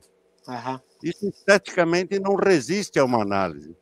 E eu tenho muito medo, uh, eu teria muito medo que o governo uh, se dedicasse a ensinar música nas escolas 10, 15 anos atrás. Eu tenho medo do que seria da juventude. Certamente seria alguma coisa com batidão. Eles não iriam não. lembrar de ensinar coisa boa, não. Muito bom, muito bom, Célio. Obrigado. O Demetrios Lopes mandou 20 reais e falou o seguinte: live especial, cheia de detalhes fundamentais e que muitos profissionais da música precisam saber. Abraços a todos. Sensacional. Valeu, Demetrios. Abração, cara. O Adair Dalfenbafo. Adair, coloca o teu nome direito. Zoar. Coloca o teu nome direito. Tá com o teu nome antigo ainda. A partir de hoje é Adair Dalfenbafo. Ele mandou dois dólares só para escrever Gilson. É, é, é. A, a Mônica. Vou anotar na minha é, a, no, a, é, a Mônica, filha da dona Eunice, a Mônica Pedrosa, também mandou mais cinco reais e escreveu Pô, Gilson. É isso aí. Eu vou, quando Excelente. passar a pandemia, eu vou visitar a Beg para agradecer aí pela homenagem. Ó, cara, o hamburguinho, te juro, cara, você não vai comer nada igual. E eu já, eu, eu, eu fiz uma coisa, eu fiz uma coisa que a dona Eunice não sabe que eu vou falar agora, ao vivo aqui. Teve uma vez que a gente voltou de viagem, eu, o Tripa e o Festinha, estava morrendo de fome, estava tudo fechado. Eu falei assim, cara, tem uns hamburguinhos da Dona Eunice aqui, eu vou fritar, a gente come e fica numa boa. Eu fritei. Eu também sou meio gourmet na hora de fazer carne, mas não adianta. Não tinha o amor da mão da Dona Eunice. Não ficou igual o hamburguinho da Dona Eunice, cara. Não ficou a mesma coisa. O Tripa e o Festinha falou, cara, tá matando a fome, mas não tem a magia do hamburguinho da Dona Eunice. Então, só quero falar para vocês todos que estão assistindo, na bag existe uma aula especial lá. Quando você entra, se você é do mal, você é expelido. Você não consegue ficar lá. Porque é tanta gentileza, tanta bondade, que você se sente expelido, você tem que ir embora. E para quem não sabe, a banda que a dona Eunice falou que começou fazendo aulas lá com eles é o Project 46. Aquele bando de bicho, imagina aquele bando de bicho fazendo aula lá na BEG, entendeu? Mas são esses caras, então eles estão sempre por lá também. Eles têm um carinho enorme, porque isso com certeza foi, fez parte da educação deles. E eles têm essa cara de mal, de dizer, mano, Aí, mano, nós é verdade, não sei o quê, mas os caras são tudo um fofinho. São tipo o kiwi, tudo peludo por fora tudo e por dentro, tudo hamburguinho, tudo fofinho, tudo molhadinho. É que nem kiwi. Ó, o Rosário Drums mandou 7,90. Parabéns aos educadores por estimular o ensino. Muito obrigado. Esse aqui a senhora conhece também, dona Eunice. Eloy F. Juca, o Eloy Kitnet que quando ele me ligou, ele me ligou, falou assim, cara, eu, é o Eloy aqui. Eu falei, que Eloy? É. Não, não é o Casagrande, não, é o Eloy Kitnet. Aí eu, ele virou o Eloy Kitnet. Então, olha aqui, ó. Lê aí, lê aí, Gilson. Grande abraço, dona Alice, Mônica também, Aquiles e todos os convidados. Célio, parabéns pelo seu ponto com relação à música no Brasil. Infelizmente, uma triste realidade, pois temos excelentes talentos. Concordo, ela mandou 15 dólares. Valeu aí, Eloy. 15 dólares, obrigado. obrigado. Galera, eu quero saber de vocês, assim, se como dono de escola no Brasil, assim, para quem quer trabalhar corretamente, pagando impostos, tal, tudo, é uma coisa que você, tipo assim, estimularia o teu inimigo a fazer para ele se ferrar também? ó, deixa eu perguntar aqui, ó. Alguém aqui já teve processo trabalhista? Não, não tive. Então, eu já tive, daí eu recomendaria. Você conhece a CAEM, a CAEM, Central de Apoio às Escolas de Música? Conheço. Ah, então, ela dá boa orientação, a Valéria. É, verdade, eu recebo sempre aqui. Tem razão. Tá, outra coisa, vocês, né, com, é, eu sempre vejo que a Eunice faz parte, né, desse tipo de desse tipo de, de eventos lá que reúnem as escolas tal o quão presentes vocês são nesses tipos de evento e o que que isso agrega para vocês, esses seminários assim que juntam escolas do Brasil inteiro? Para mim, é, é, assim, a gente se sentia sozinha. Cada escola era uma escola. Hoje, essa reunião, todo mundo se apoia, todo mundo presta, é, presta informações. É, é, eu achei que uniu, uniu as escolas que participam, né? a gente não vê mais como inimigo, mas como nem é concorrente, mas assim são amigos. Um ajuda o outro e, e fora assim tem palestras, oficinas, agora é congresso, né? Uhum. Eu, eu me senti. A Valéria é, é, super 10, sabe? Ela é uma pessoa que você precisando dela, ela, ela tem magia, assim. Você fala dela com ela, ela já te dá a resposta imediata. Não sei nem como ela consegue. É impressionante. Ela é muito construtiva. Muito construtiva. É, e tem credibilidade, né? É, muito legal. Exatamente. Vocês já tiveram uma situação pior do que essa situação que vocês estão vivendo hoje, com essa pandemia, assim, um, um recesso maior de receita? Ah. Acho que ninguém teve situação pior. Os que estão melhores são os que vendem álcool gel e máscara. O resto está tudo ruim.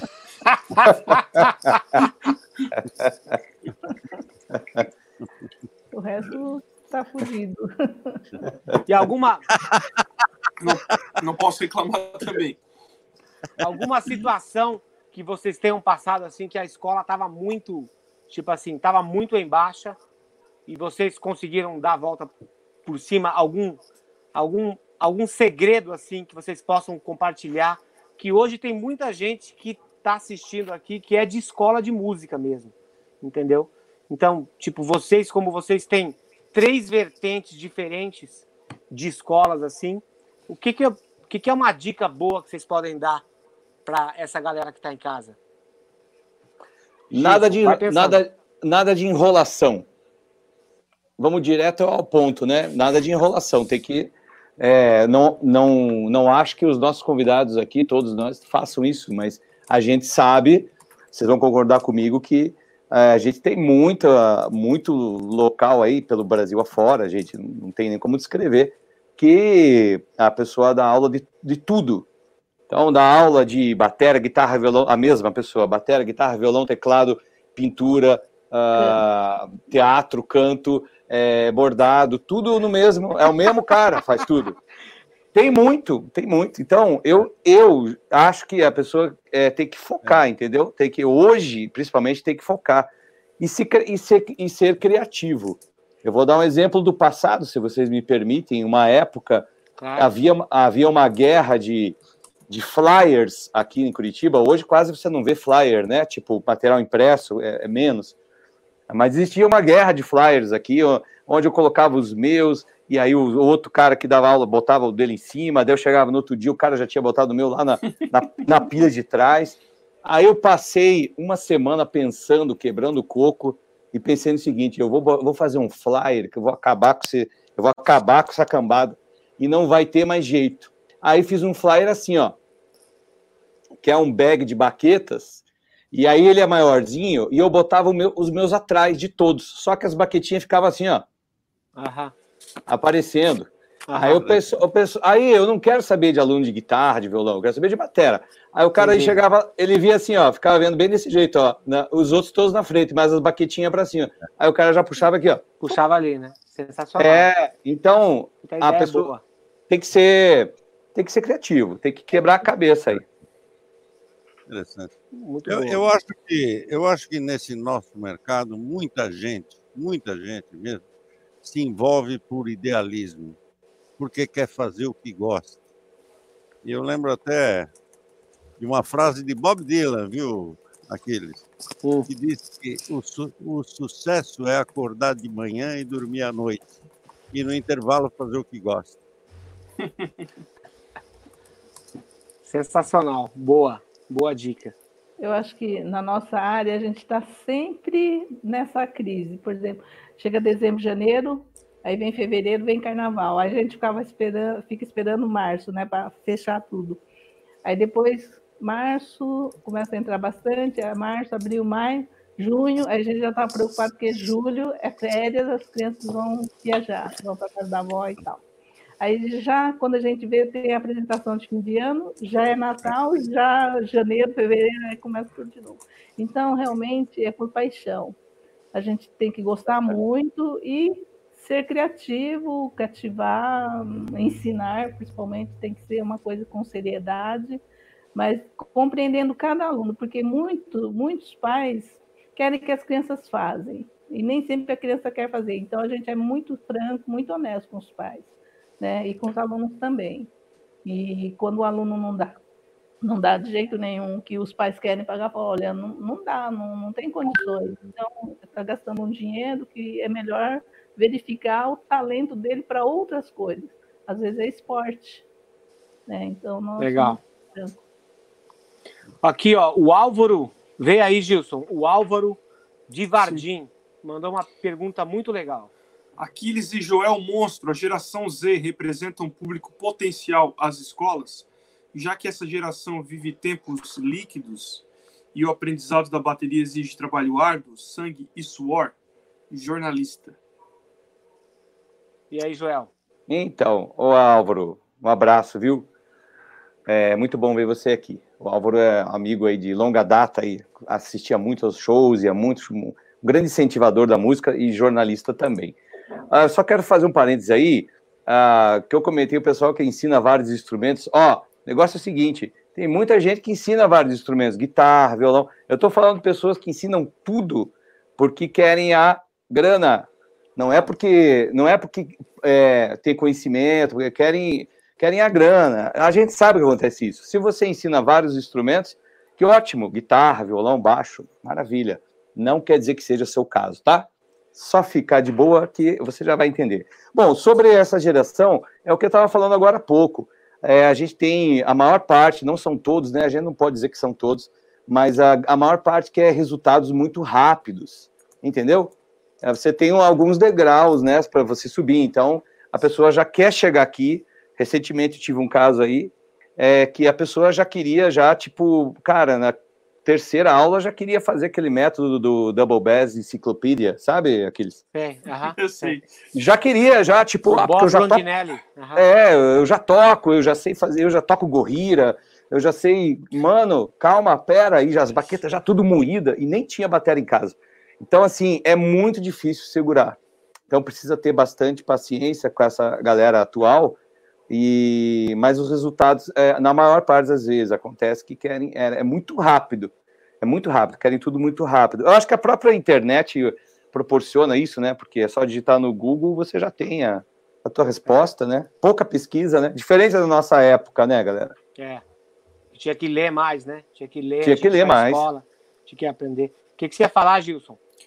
Eu discordei do Joel no começo com relação a, ao ambiente do petisquinho ali, ao lance de ter uma, uma cafeteria, de servir bem os alunos, mas eu quero concordar com ele com a colocação dele, que eu vi que teve gente aqui que foi desagradável no comentário aqui, e uhum. eu concordo com ele nesse ponto de que, cara, eu passo direto por isso, de guitarrista, cara que toca violão e voz, daí vai dar aula em escola, ou em escola parte de colégio mesmo, sabe? Deu cara dar aula de, de bateria e tal. Aí chegam uns alunos aqui que já fizeram dois, três anos de aula com esse cara, tocando tudo errado, cara. E bateria é impacto. Você pode se machucar estudando errado bateria. Então, é, é uma coisa perigosa de você ensinar de qualquer jeito, sabe? E fora os vícios, né? O cara, o cara vem com um monte de vício tudo errado. E assim, ó, eu, no meu estúdio aqui, eu tenho violão, guitarra, piano, eu toco um pouco de tudo. Mas já me pediram, eu nunca dei aula de nenhum outro instrumento, porque eu acho isso um desrespeito com quem estudou isso seriamente. Você não vai dar aula de. Você não vai dar aula de. Se você é médico, vai dar, sabe, vai dar aula de qualquer outra coisa dentro da medicina fora da sua especialidade, né? Por que, que o cara que toca música acha que está no direito de ensinar tudo só porque ele, sei lá, estudou, estudou não, treinou sozinho um pouquinho de piano e acho que pode dar aula, sabe? Eu concordo com o Joel nessa área e eu como um micro instrutor aqui, porque hoje eu só dou aula sozinho, justamente porque eu acho muito difícil fazer o que vocês fazem, que é domar os professores. eu acho que é pior do que domar aluno, é domar professor.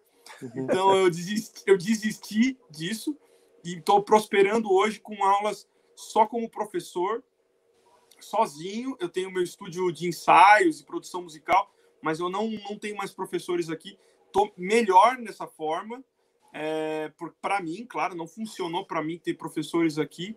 Prefiro promover algumas coisas aleatórias, como trazer o Aquiles, às vezes dar aulas aqui e tal. Que, aliás, a gente tem que voltar a fazer isso depois que passar essa loucura, né? É verdade, é. Mas eu, eu hoje eu, eu tenho prosperado, felizmente, graças a Deus, com as aulas online e, e, e, par, e, também parte do princípio do Joel que não tem festinha aqui para mim, não, cara. Se o cara não tá afim de estudar, meu, a porta da, a porta da, da rua ali, a serventia da casa, eu dispenso o aluno na cara dura mesmo. Eu falo pro cara, meu, você não vem faz duas semanas, por que, que você acha que o horário ainda é seu? Já botei outro, cara. Falou. não tem essa, não. Obrigado Boa. pelo espaço. Valeu. Gilson, tem mais três superchats. Pode falar, dona do, eu ia né? falar assim. Quer ler primeiro? Não, não, não. Eu só estava achando aqui. Eu queria falar assim, que a gente tem contrato com os alunos. Então, assim, por exemplo, se o aluno não paga, tem cláusulas, tem. Quando o seu aluno falta duas vezes sem avisar, ele, tá, ele perde o, o direito da aula, ele tem que acertar. Então, tem, tem contrato. Cada, cada dúvida, cada medo, nossa, a gente põe tudo no contrato, entendeu? Então, uhum. isso facilita bastante. Na, na briga, ó, tá tudo escrito aqui e você assinou. Não tem discussão. Mas isso aí, Eunice, por ser esquema de arte e tal, não assusta um pouco os pais, assim, de falar assim, puta, a gente está muito amarrado aqui. Será que, será, será que isso aí a pessoa não, não, tipo, faz, pô, deveria ser uma coisa um pouco mais artística, digamos não, assim, um pouco não, mais é, solta? A gente tem, assim, os professores de música, e a arte, que também é a parte. Então, para cada, cada coisa, a gente tem um, um, tipo de contrato. Aí tem o pessoal que fica mais tempo lá, então a gente está lá escrito que está é, cobrado uma taxa ou taxa de permanência, né? Quem uhum. vai almoçar já faz um contrato à parte. quem não almoça não, não, não, é, é, não, não tem isso, entendeu? Uhum. Então, isso facilita. Porque Entendi. aí tudo muito claro assim, para os pais, o que, que eles vão pagar, o que, que eles estão pagando. Porque tem pais que querem lazer, tem crianças que querem ir lá para brincar. Então, assim, uhum. eles fazem arte, faz, por exemplo, sei lá, pintura ou curso de desenho e faz bateria. Então, e depois ele fica mais uma hora para fazer lazer ou a parte social, que, que, depende da idade, né? Principalmente os de cinco aninhos. E aí os pais entendem isso, querem isso, então beleza, a gente cobra uma taxa de permanência. Uhum. Entendeu? Nossa, muito bom atender tudo isso deve dar tudo um isso trabalho. deve dar um trabalho. Cara, por não fala assim. Tem que ter uma é vontade. Né? A Eunice vai pro céu, cara. cara Nossa, ter... não teve um dia que eu cheguei que a gente pode falar pô, eu não fala lá com a pessoa tal porque ela tá de pá virada hoje, não. Todo dia você traz problema para Eunice, ela fala assim, ai, que legal, mais um problema para mim. de mau humor com aqueles? Não consegue mesmo. Aqueles chega assim, ilumina tudo, tira sarro de todo mundo. Olha! Na é verdade, a gente no começo tinha muito medo, assim, ai meu Deus, se a gente começar a descobrir muito defeito naqueles, e a gente não gostar disso. Aí todo dia Nossa, fala, graças a Deus que a gente ainda não viu, entendeu? Que maravilha, Eunice, tanta coisa. Fala aí, Joel. Eu vou lembrar, falando do problema, o Célio, já, já vou bem rápido, já, já libero para você. Uh, acho que o dia que o Aquiles mais ganhou dinheiro em aula uh, foi aqui na Drum, que a primeira vez que ele deu aula aqui na, na Drum foi, já foi em 2008, né? 2009? Foi em 2008, né? Uhum. Que a gente entupiu o Aquiles de aula durante três dias, de manhã até a noite, é verdade, ouvindo aquele louco. metrônomo maldito. Ele saiu com, com um bolo de dinheiro desse tamanho. e aí, lá pelas tantas, no segundo dia, no meio da tarde, eu estava na parte de baixo, ele dava aula em cima. Aí aquilo era uma britadeira, mas aí, ele, aí eu vi que parou um pouco, aí eu vi que ele desceu assim, meio coisa. Eu falei, onde é que você vai? Aí eu vou no posto tomar uma coca. Eu falei, não, volta lá para aula que o cara pagou, nós vamos tomar coca depois que acabar a aula. É verdade. o Joel me botou de volta, eu não estava aguentando mais. A multa Ele voltou mesmo, voltou. Voltei mesmo. Não, pô, eu tenho que, eu, eu tenho que agir de acordo com a escola que me contratou para fazer o trabalho, né? Nove da manhã até as nove da noite. Cara, era, foi pesado. Foi três dias. dias. Eu contei aqui uma história, sério, Eunice e Joel, esses dias, que eu tinha um aluno de bateria que a mãe dele queria ir para academia, e aí a escola do Alaor, que era o Centro de Orientação Musical, que era o COM, que mais tarde, depois que eu comecei a dar aula lá e o Angaro começou a frequentar, a gente começou a chamar de Centro de Orientação de Malucos, que só tinha louco lá naquele lugar. Aí eu sei que tinha esse aluno que eu via que ele não queria dar aula, que, que, que ele não, que ele não tinha o menor jeito, ele não queria. Aí eu conversei com o cara, falei, cara, tipo assim, ó, o importante é você estar tá feliz aqui. Se você não quer fazer aula, meu, então fala pra tua mãe que você não quer. Ela falou, cara, eu já falei, eu não gosto de bateria, cara.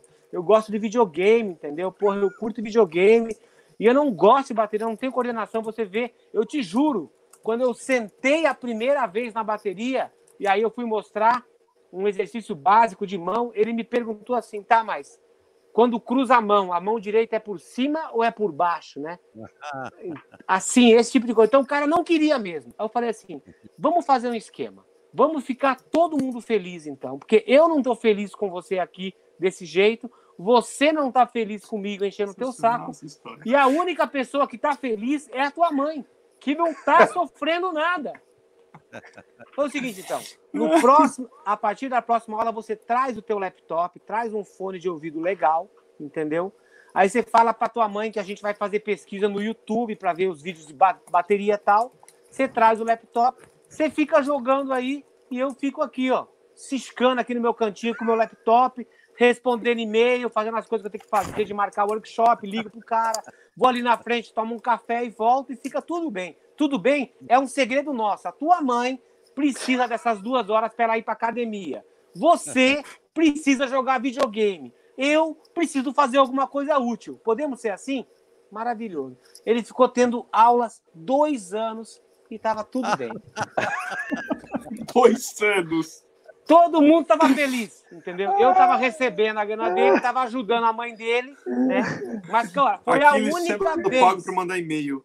Foi a única vez que eu era pago para ir tomar café.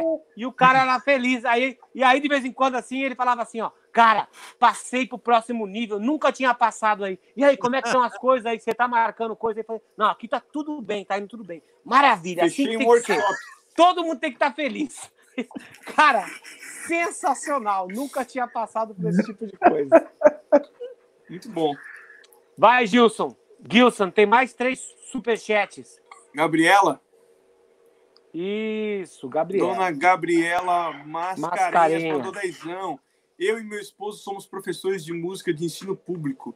É um grande desafio, mas extremamente gratificante. O trabalho depende muito do professor em si. Abraço a todos. Valeu, Gabriel, pelo testemunho aí. E pelo dízimo. Álvaro de Vardim, Cincão, Aquiles, todos os dias eu ouço Just, like, Just Like Heaven.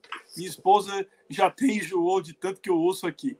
Aquiles, exemplo de esforço e empreendedorismo.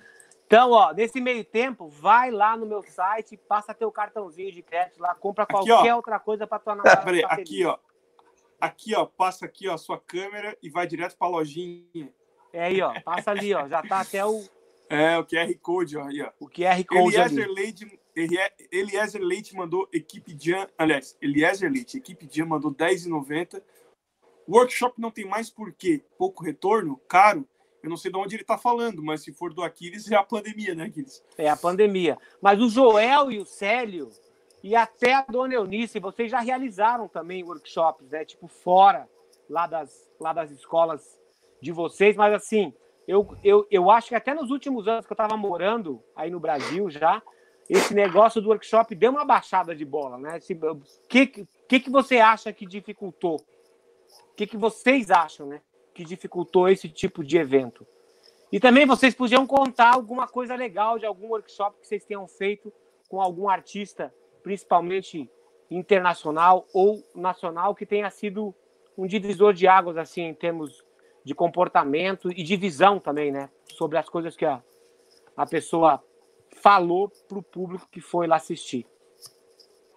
É, é, o, o, workshop que mais me impressionou, por incrível que pareça, não, não é por incrível que pareça, não, ele é um grande artista, foi Abraham Laboriel, o baixista, pai do menino que toca com o Paul, McCartney. McCartney. É, eu, eu raramente assisto um workshop inteiro. Eu vejo cinco minutos, porque a, a sintonia é outra. Eu quero saber se está tudo bem no auditório, se está tudo certo. Tá? E depois, quando começa, eu vou embora. Mas aquele eu não consegui ir embora exatamente porque é um artista que, se não me engano, ele é recordista em gravação com outros artistas, né? Gravou com uhum. Madonna, uhum. com Van Lins, com Paul McCartney, com Frank Sinatra, gravou com todo mundo. Mas não foi o que ele toca, porque o que ele toca me impressionou, que ele é mexicano, radicado nos Estados Unidos, né? E que tocava MPB como se fosse um nativo aqui do Brasil. Ele solava o baixo tocando Garota de Ipanema e conversando com a plateia, com um swing próprio de nativo. Mas o que ele falou foi muito interessante, sabe? Porque na plateia ele é músico evangélico, né? Gospel. Uhum. E na plateia estava, naturalmente, tinha uma grande quantidade de, de, de, ouvintes gospel. E um dos meninos fez uma pergunta para ele se ele não se sentia incomodado, sendo evangélico, se envolver com os gentios e se misturar com Elvis Presley, com Michael Jackson, essas coisas. Uhum. Aí ele respondeu o seguinte: olha, não existem notas cristãs e notas pagãs. Uhum. Isso não existe. E você deve ter lido a Bíblia e não entendeu direito. Porque Cristo, em certa ocasião, se sentou à mesa com os pecadores e foi criticado. E ao que ele respondeu: quem não tem pecado não precisa de mim. Por isso ele se sentou à mesa exatamente com pecadores. Então foi muito construtivo e as coisas que ele falou a seguir me marcaram muito. Eu não fiquei Eu não fiquei em nenhum workshop do começo ao fim, só o dele pelas coisas que ele falava. Sensacional. Você Ó, fez um workshop lá também? Ah. E marcou, marcou muito pelo barulho. Primeiro. Pelo barulho. Eu me lembro que teve uma vez que a Mônica entrou. Porra, Aquiles, caralho! Tá tremendo a escola toda, caralho! E você não sabe, você não sabe, você quebrou o recorde né, de, de presença lá. Foram mais é, de 400 sim. pessoas num auditório que cabia 200. Né? É, Foi... É, você sabe é. Né? Os workshops sempre eram muito incríveis. É, muito incríveis. Época, né? E os grandes artistas que vinham de fora, como veio Steve Morton, uh, Ing Malmsteen, Paul Gilbert, que a gente fazia no, no, no, no, Colégio Objetivo, no auditório do Colégio Objetivo. Uhum. E todos eles eram muito marcantes, né? Por causa da presença de público e da representatividade dos músicos. É isso aí. Eunice, tem um gatinho maldito passeando ali por trás de você, ó. É o Gui. O gatinho. Ó, o teu, eu, eu acho que é o teu sobrinho aqui, ó, o Carlos Moraes. Parabéns pela live. Beijos, tia Anice. Abraços a todos. Mandou 30 conto aqui. Ah, meu sobrinho, todos eles são uma graça. Todos Sensacional. Deixa eu aproveitar aqui, se tem mais. Aqui, ó. O, o Eloy Kitnet mandou mais uma pergunta. Boa pergunta, Álvaro. Como gerar interesse das crianças atuais pela música? Nosso sonho era ter uma banda. As crianças atuais é jogar videogame. Isso é uma boa. Como é que E aí eu quero aproveitar aqui já matar esses superchats aqui, ó. O, o R Malagoli mandou 10 conto, obrigado. O Maurício Cali mandou 5 e a Pati Verdade mandou 37,90. A rainha do Bateras Beach brasileiro. É isso aí. Como é que a gente Pati, faz? eu vi a sua aqui, hein? A Paty estava por aqui também. Ela também ah. mandou um beijo para você, viu, dona Eunice? Todo ah, mundo da família está com muitas saudades de vocês aqui. Então, como é que vocês fazem para despertar o interesse das crianças nas aulas? Olha, eu acho que a música a, é, é espontâneo nas crianças.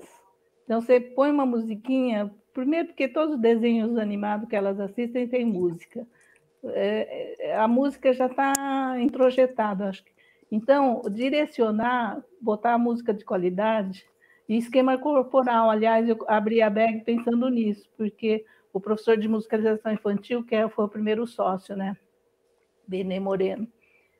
E eu não conheci ninguém melhor que ele, eu acho, na musicalização infantil. Foi excelente. E aí eu ficava muito admirada, assim, que a Mônica tinha dois aninhos e cantava aquelas músicas com as letras enormes, assim, que até hoje eu não consigo decorar. E aí eu percebi o esquema corporal, né? É, o passarinho quer voar, rabinho balançar, tá, tá. Eu falei, hum, então é isso aí. Então, você vê que é espontâneo isso. Então, é só uma brecha que, se a gente souber lidar com isso, pegar os ganchos, eu acho que a música tá, tá na vida de todo mundo, não tem jeito. Concordam? Boa. O Aquiles foi pegar o CD do, do, do, do Core, Core, como é que é? Cocoricor. É Cocoricó. A Ju gostava, a Ju gostava dos, não, o Arthur gostava dos Backyardigans e a Ju gostava da daquele, puta, esqueci o nome agora que era tipo um boneco de pano, assim, que ela adorava assistir, e ela gostava muito dos Teletubbies também. Ah, aqui na Drum, a gente é diferente da Bag, né, que faz um trabalho é, muito legal com as crianças, a gente é, é mais já um pouco para cima a idade. Então aqui já meio que a galerinha que chega já tá querendo tocar a... Metallica. É, Metallica. Metallica, é, Metallica é, Imagine Dragons, essas coisas assim que o pessoal já vai ouvindo. Mas, então eu não tenho essa experiência com muito mais, muito mais novinhos, né? Já é mais meio que de 10 anos, por aí, né? Entendi. Eu acho que a música já está desde. Tem, tem estudo, pesquisa, né? Porque eu, eu também fiz uma especialidade em musicoterapia. Então, desde a vida intrauterino já tem os sons. Tanto que a criança, quando nasce, ela já, se o pai conversa com ela, ela já reconhece o som da voz do pai, da mãe. de alguém mais próximo. Então, esse som já é natural. Eles falam que primeiro vem o pensamento, depois a fala. Entendeu? Da fala a música. Eu, eu queria retornar um pouquinho ao lance que foi comentado dos workshops. É, eu acho que realmente, rapidinho, deu uma caída claro. mesmo. Já, já há alguns anos já vem caindo, mas não é pela qualidade, não. Porque eu acho que é a questão que eu falei para vocês: do povo não quer muito sair, já faz tempo, já quer ficar é meio acomodado. Eu tenho visto eventos, que, é, eventos muito bons e, e não tão cheios. Por exemplo, da Druma, nós fizemos assim incontáveis eventos com artistas locais, inclusive com o Giba, a gente fez dois, o Giba está aí ouvindo, fizemos dois eventos, com a Aquiles fizemos também, muitos, muitos eventos é, é, com um público sensacional, mas depois foi caindo numa, acho que meio que geral. Os que eu posso dizer que, que, que tem uma lembrança aí muito interessante é a do Aquiles em 2008, no Paiol, com mais de 280 pessoas, que é aquele que você foda. citou, é, e, e, debaixo de chuva, porque a galera chegava é ensopada, né? Ensopada, e eu na porta eu falava, não esquenta, que em três segundos você vai estar bem seco vai lá dentro, porque aquilo estava é. lotado. O Claudio Infante, no mesmo teatro, anos atrás, ainda na época da Laura, lá da Michael, é, também foi um negócio incrível, com 300 e, 320 pessoas, e a experiência que eu tive produzindo em 22 dias o workshop do Vigil Donati em Curitiba, é, pela Pearl, é, eu tive 22 dias apenas para fazer tudo, e aquilo lotou também. É, e hoje o, o carro-chefe aí que a gente, não carro-chefe, mas paralelamente, são os eventos do Girls on Drums Festival, que esse, hoje, esse ano completa 10 anos, e é o evento mais longevo de bateria do Brasil, ao lado do Batuca. Então, olha aí, ó, macharada, pessoal peludo, vocês estão perdendo, porque é o um evento de batera com mulher, que com é mulher, o mais, longe... mais longevo do Brasil. Tá aí, ó. É isso aí, sensacional. Ó, o Henrique Careme mandou 20 conto aqui. Henrique Canásio Mazuchelli. Parabéns a todos pela live. Beijos, tia Anice. Saudades. Henrique Kanashiro Mazuchelli. É isso aí. Meu sobrinho querido. Então tá, gente, ó, a gente está com uma hora e quarenta de live. Eu quero para você, eu quero falar para vocês o seguinte: vocês podem usar o espaço que vocês têm aqui para vender o peixe de vocês, o dourado de vocês, falar assim, por que, que a pessoa tem que fazer aula na tua escola e já comecem a pensar em um disco e um filme para indicar para a galera aqui depois. A palavra é toda de vocês. Bom, na bag além do hamburguinho e tal, a gente tem uma estrutura legal. além do Aquiles fazendo barulho, né? tem, tem, aula de verdade. A, no, tem um, a nossa sala de bateria, eu acho muito legal, sou apaixonada por ela. É, da, da, sala do Aquiles, melhor ainda. Né? A primeira coisa que Aquiles chegou lá perguntou. Eu Você deixa todo mundo tocar na sala do Aquiles, Eunice? Ah, eles bagunçam tudo, você não faz ideia. Cara, eu gosto das crianças, eu gosto tanto lá que eu faço stories com as crianças, eles eu faço foto com todo mundo Viu atrás da bateria. É assim. Mas são crianças, não são cavalos que nem você que tinha o nome de Gilson antes. Agora você é o Gilson. Naquela época você era somente o Gilson. É. Continua, Maurício, desculpa. Então, a gente tem a metodologia agora do Batera Beat, freguesia do O, né? É verdade. E o, a ideia do Batera é porque a gente já admirava muito o trabalho do Dino e a gente quis completar. Então, como a gente também já tem muito tempo, a gente não conseguiu fundir assim. Então, fica bag Aham. e Batera Beat. Então, Legal. dá um para os nossos alunos, a gente tem feito eventos junto com o Dinão e a equipe dele, que mais? Você acha, você acha, Eunice, assim, que o fato de você ter se associado a uma marca tão grande, tão poderosa da bateria no, no Brasil ajudou também a Bag assim a tirar um pouco mais esse esse estereótipo assim de ser uma que ser uma escola que abrigava mais crianças? Eu acho que ajuda. Os alunos que participam assim gostam, quando tem evento eles participam. A gente participou junto naquele evento que teve mais de 1.500, tocando todo mundo junto lá, violão, guitarra, bateria. só a bateria foi, sei lá, no ginásio lá, lotou. Uhum. Era para 1.500, teve parece que mais de 1.900 inscritos, 950, então foi muito legal. Isso daí é muito importante para os alunos, né? É o que motiva muito as apresentações em geral. Aí não fica só a apresentação da bag, fica junto com o Batera Beat, entendeu? Então a gente tem Entendi. vários... Isso daí é muito legal. Maravilhoso. Célio e Joel, palavra de vocês.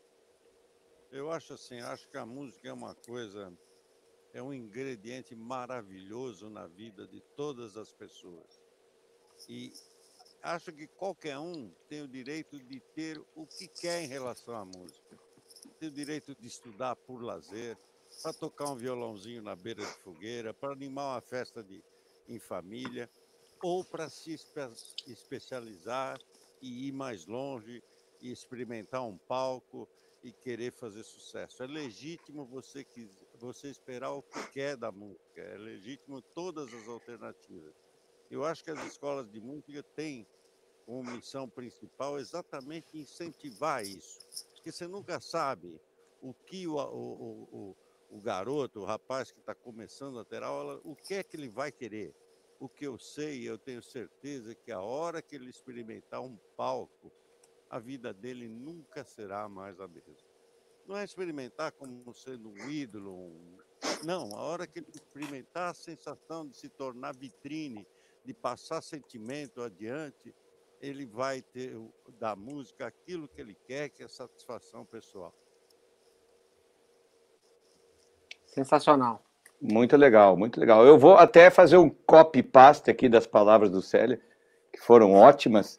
E, assim, a pessoa, você não tem que fazer aula aqui na Drum Time. Eu tô falando só de bateria, tá, galera? Só a bateria.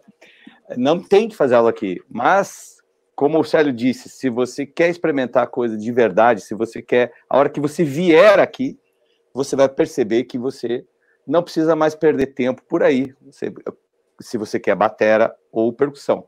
Ah, aqui você pode escolher o que você quer fazer com relação ao que o Célio mesmo disse, ou tocar no domingo com a galera, ou ter um pouquinho mais de, de profundidade, ou quem sabe seguir o exemplo, por exemplo, de um aluno nosso, que é o André Deia, que toca hoje no Super Combo, que é uma, uma banda muito conhecida hoje no Brasil, que é o André, hoje aluno da Vera, e que iniciou aqui com a gente, ficou quatro anos.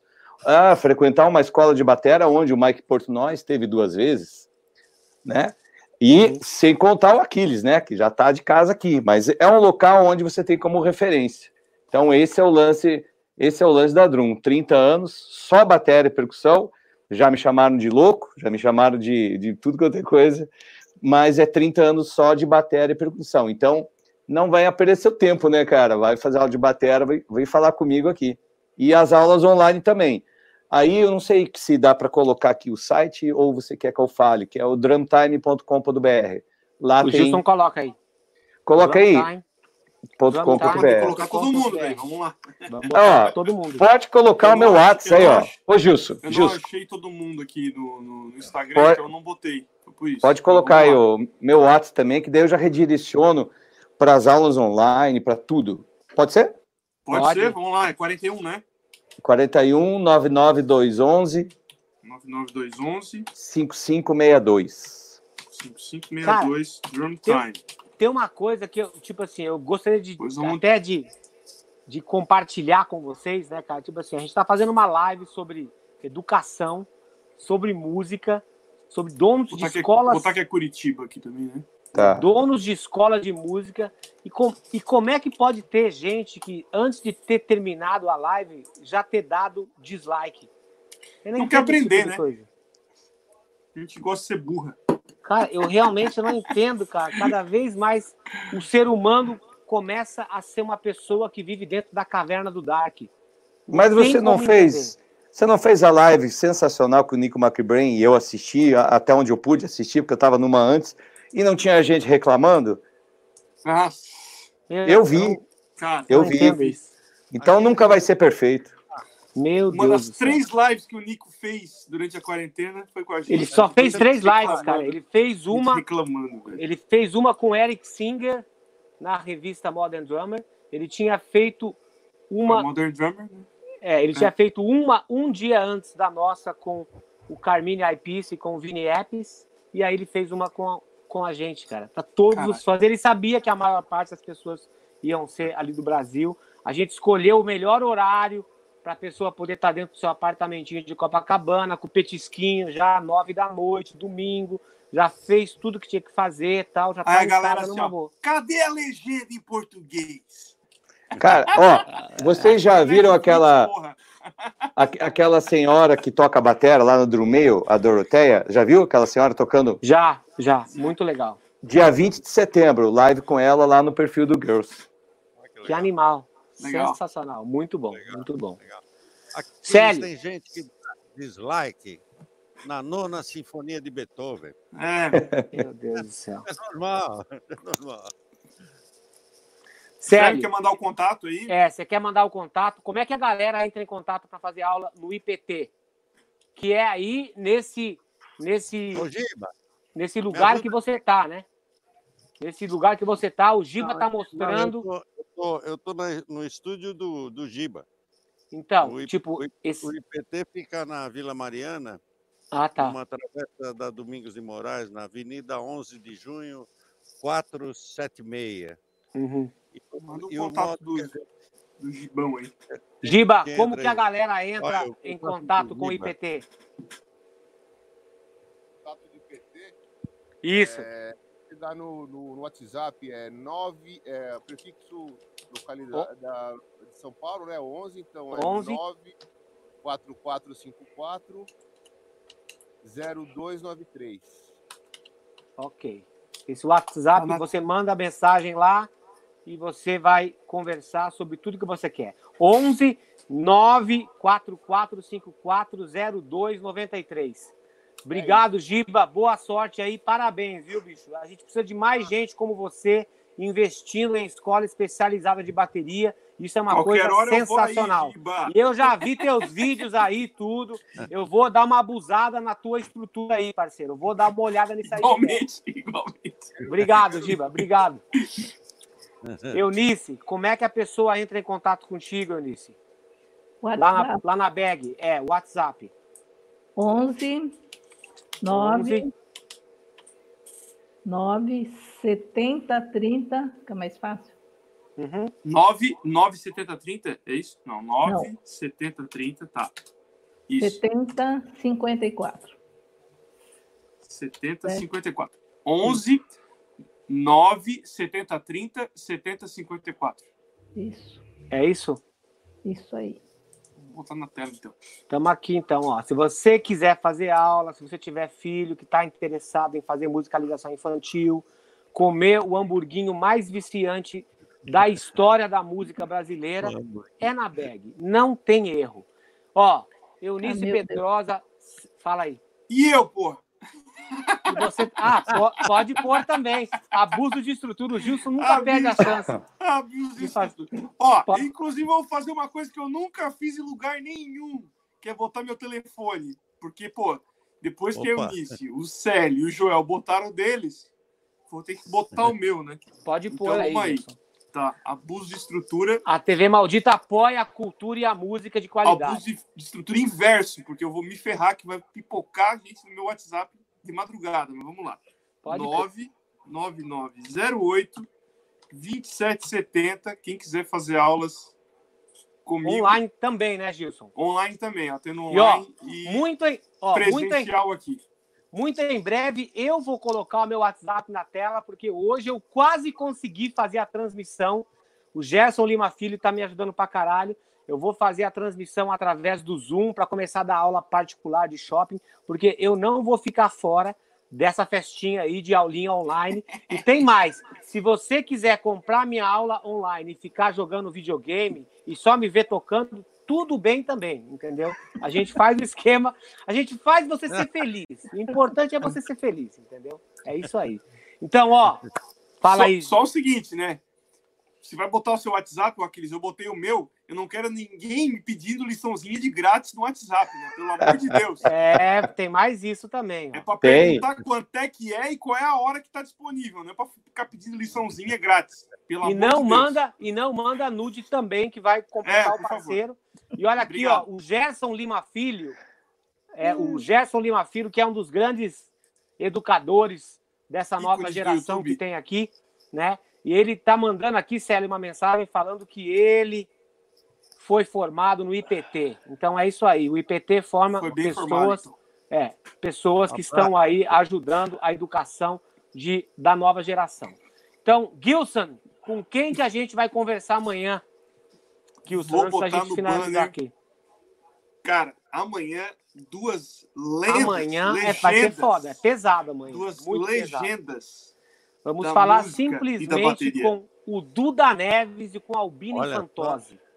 Uau! Aí, rapaz, a gente vai descobrir, tipo assim, esses caras chegaram na bateria do Brasil, esse terreno onde a gente habita hoje, né, que tá tudo pavimentado, era, era antes campo. do mato ainda. Era, era antes, do mato, mato, ainda, entendeu? É, eles, era na época que eram só os vulcões. Eles semearam, eles semearam é. o mato. O mato. Então, galera, amanhã live imperdível, sensacional os primórdios do mercado musical brasileiro com Duda Neves e Albino Infantose. Dona Eunice Pedrosa, Célio Ramos, Joel Júnior, muito obrigado pelo tempo de vocês. Quase duas horas de informação riquíssima para todo mundo que leciona, para todos os músicos que puderam ter esse gostinho da paixão que vocês têm pela música, uma vida né? Uma, uma vida dedicada ao ensino musical. Então, eu sou muito feliz, muito grato por ter conhecido pessoas incríveis como vocês. Vocês três moram aqui dentro desse coraçãozinho peludo. O Gilson também, desde domingo. E eu quero deixar esse espaço para vocês se despedirem da galera da TV Maldita. Muito obrigado e boa noite para vocês. Boa noite. Boa Quem noite, começa se despedindo? Você, Joel. Pode primeiras damas. Eu, eu, eu vou despedir, então. Eu que agradeço todo mundo, foi um prazer. E eu queria dar um recadinho. A minha banda preferida é o Hangar, tá? Você não perguntou. Chamada. É porque mais eu. Ai, obrigado, obrigado. Que amada, que amada. Que amor. Peraí, deixa eu fazer. Peraí, fazer, ó. Coraçãozinho. Olha ali. Coraçãozinho do Hangar. É, coraçãozinho do Hangar, mais uma vez. E qual o filme, Dona Eunice? O Diabo Veste Prada. Olha, e é assim, ou você vai ficar chorando ou você supera isso. Ela preferiu superar. Muito bom, e, excelente. o livro que eu queria, que eu indicaria para todo mundo, é um livro bem infantil, mas é, é fofinho, que fala assim, a parte que a falta faz, a falta que a, a falta faz. Porque, assim, mostra, dá para ver aqui? A parte que a falta faz? É. Ah, tá com livro, isso aí. falta, ela sai procurando novos questionamentos e encontra várias coisas. É bem infantil, mas é muito profundo, muito legal. Muito obrigado, boa noite, foi um prazer, Célio. Obrigado, obrigado mesmo. É, Gilson. Gilson. É Gilson. Gilson. Gilson. Para os últimos. Aquiles, até a próxima. Espero que você volte logo para São, São Paulo, para o Brasil. Manda beijo para a família, ok? Obrigado, Eunice. Obrigado. Por eles. Valeu, obrigado igualmente. Célio Ramos, o disco e o filme. Isso. Eunice, foi um prazer conhecê-la. Uh, parabéns pela simpatia. Joel, ótimo te conhecer, viu? Muito bom. Prazer é meu. Prazer é meu, e, sempre. E obrigado pelo convite, Aquiles, Gilson. Foi um prazer estar contigo. Foi muito bom rever, rever você. Tá bom? Prazer é sempre estar contigo. Obrigado, Sérgio. Obrigado. Prazer. Abraço. Abraço. Olha só, eu, eu queria deixar uma mensagem aqui para vocês. É o seguinte: nós aqui das escolas de música, né, os três convidados aqui, é, aqui na Drum também, uh, vocês, vocês que querem fazer aula, às vezes é um, é, um, é um mar de gente, é muita gente querendo tocar, e aí o nosso papel é o seguinte: é como aquele garoto que está na beira da praia, aquelas praias cheias de conchinhas, e jogando uma conchinha para dentro da água. E aí chegou uma pessoa e pergunta assim: escuta, mas por que, que você está jogando as conchinhas para dentro da água novamente? É, tá cheio de conchinha nessa praia, que diferença vai fazer? Aí a gente que tem aula, que, é, que dá aula, aliás, que tem escola de música, acho que vocês vão concordar comigo, nós respondemos assim: olha, pode ser que eu não consiga jogar todas ali para o mar, né? Colocar todas para dentro da, de volta para a vida aí, mas para essa daqui eu vou fazer a diferença. Então esse aqui é o, esse aí são os nossos alunos, beleza? Eu quero que vocês aí tenham uma, uma boa semana, vocês tenham é, contato, sejam abençoados aí pela, pela nova estrutura, Célio, e a Eunice também, e que tudo possa correr norma, é, novamente da melhor forma como estava ali até janeiro, fevereiro, que a gente sabe muito bem que eu acho que a gente ia estar, tá, ó, quebrando é a meta, quebrando a meta, como diz aquela maldita. É isso aí. E o disco, o disco é o disco ah, tá, o, ok. E o filme. Tá bom, o filme, não, pulou, né? não precisa ser de música, né? Não precisa não, ser de música, não, né? Não. Tá bom, porque eu não vou falar o Whiplash, porque é um filme muito legal, mas eu acho um exagero. O filme, para mim, a que me marcou muito recentemente, são dois: 1917 e, é, e, e Paulo, Apóstolo de Jesus. E o, o livro, né? Eu tô lendo, eu tô lendo agora. É, minha bibliografia preferida é sempre vai ser a Bíblia. Mas eu tô lendo agora um livro que eu achei num sebo por 20 reais, que custa 700 reais, que é a história do Rush Chemistry, em inglês. E tá sendo Caralho. muito legal. Muito legal. Muitas coisas que eu nem imaginava. Célio, você quer deixar um filme para a galera ver aí? É, eu gosto do clássico As Pontes de Madison. E um livro que eu recomendo fortemente é O Ócio Criativo. Sensacional. Esse vale a pena, viu aqui? Muito bom, muito bom. Excelente. O Ócio Criativo, sensacional.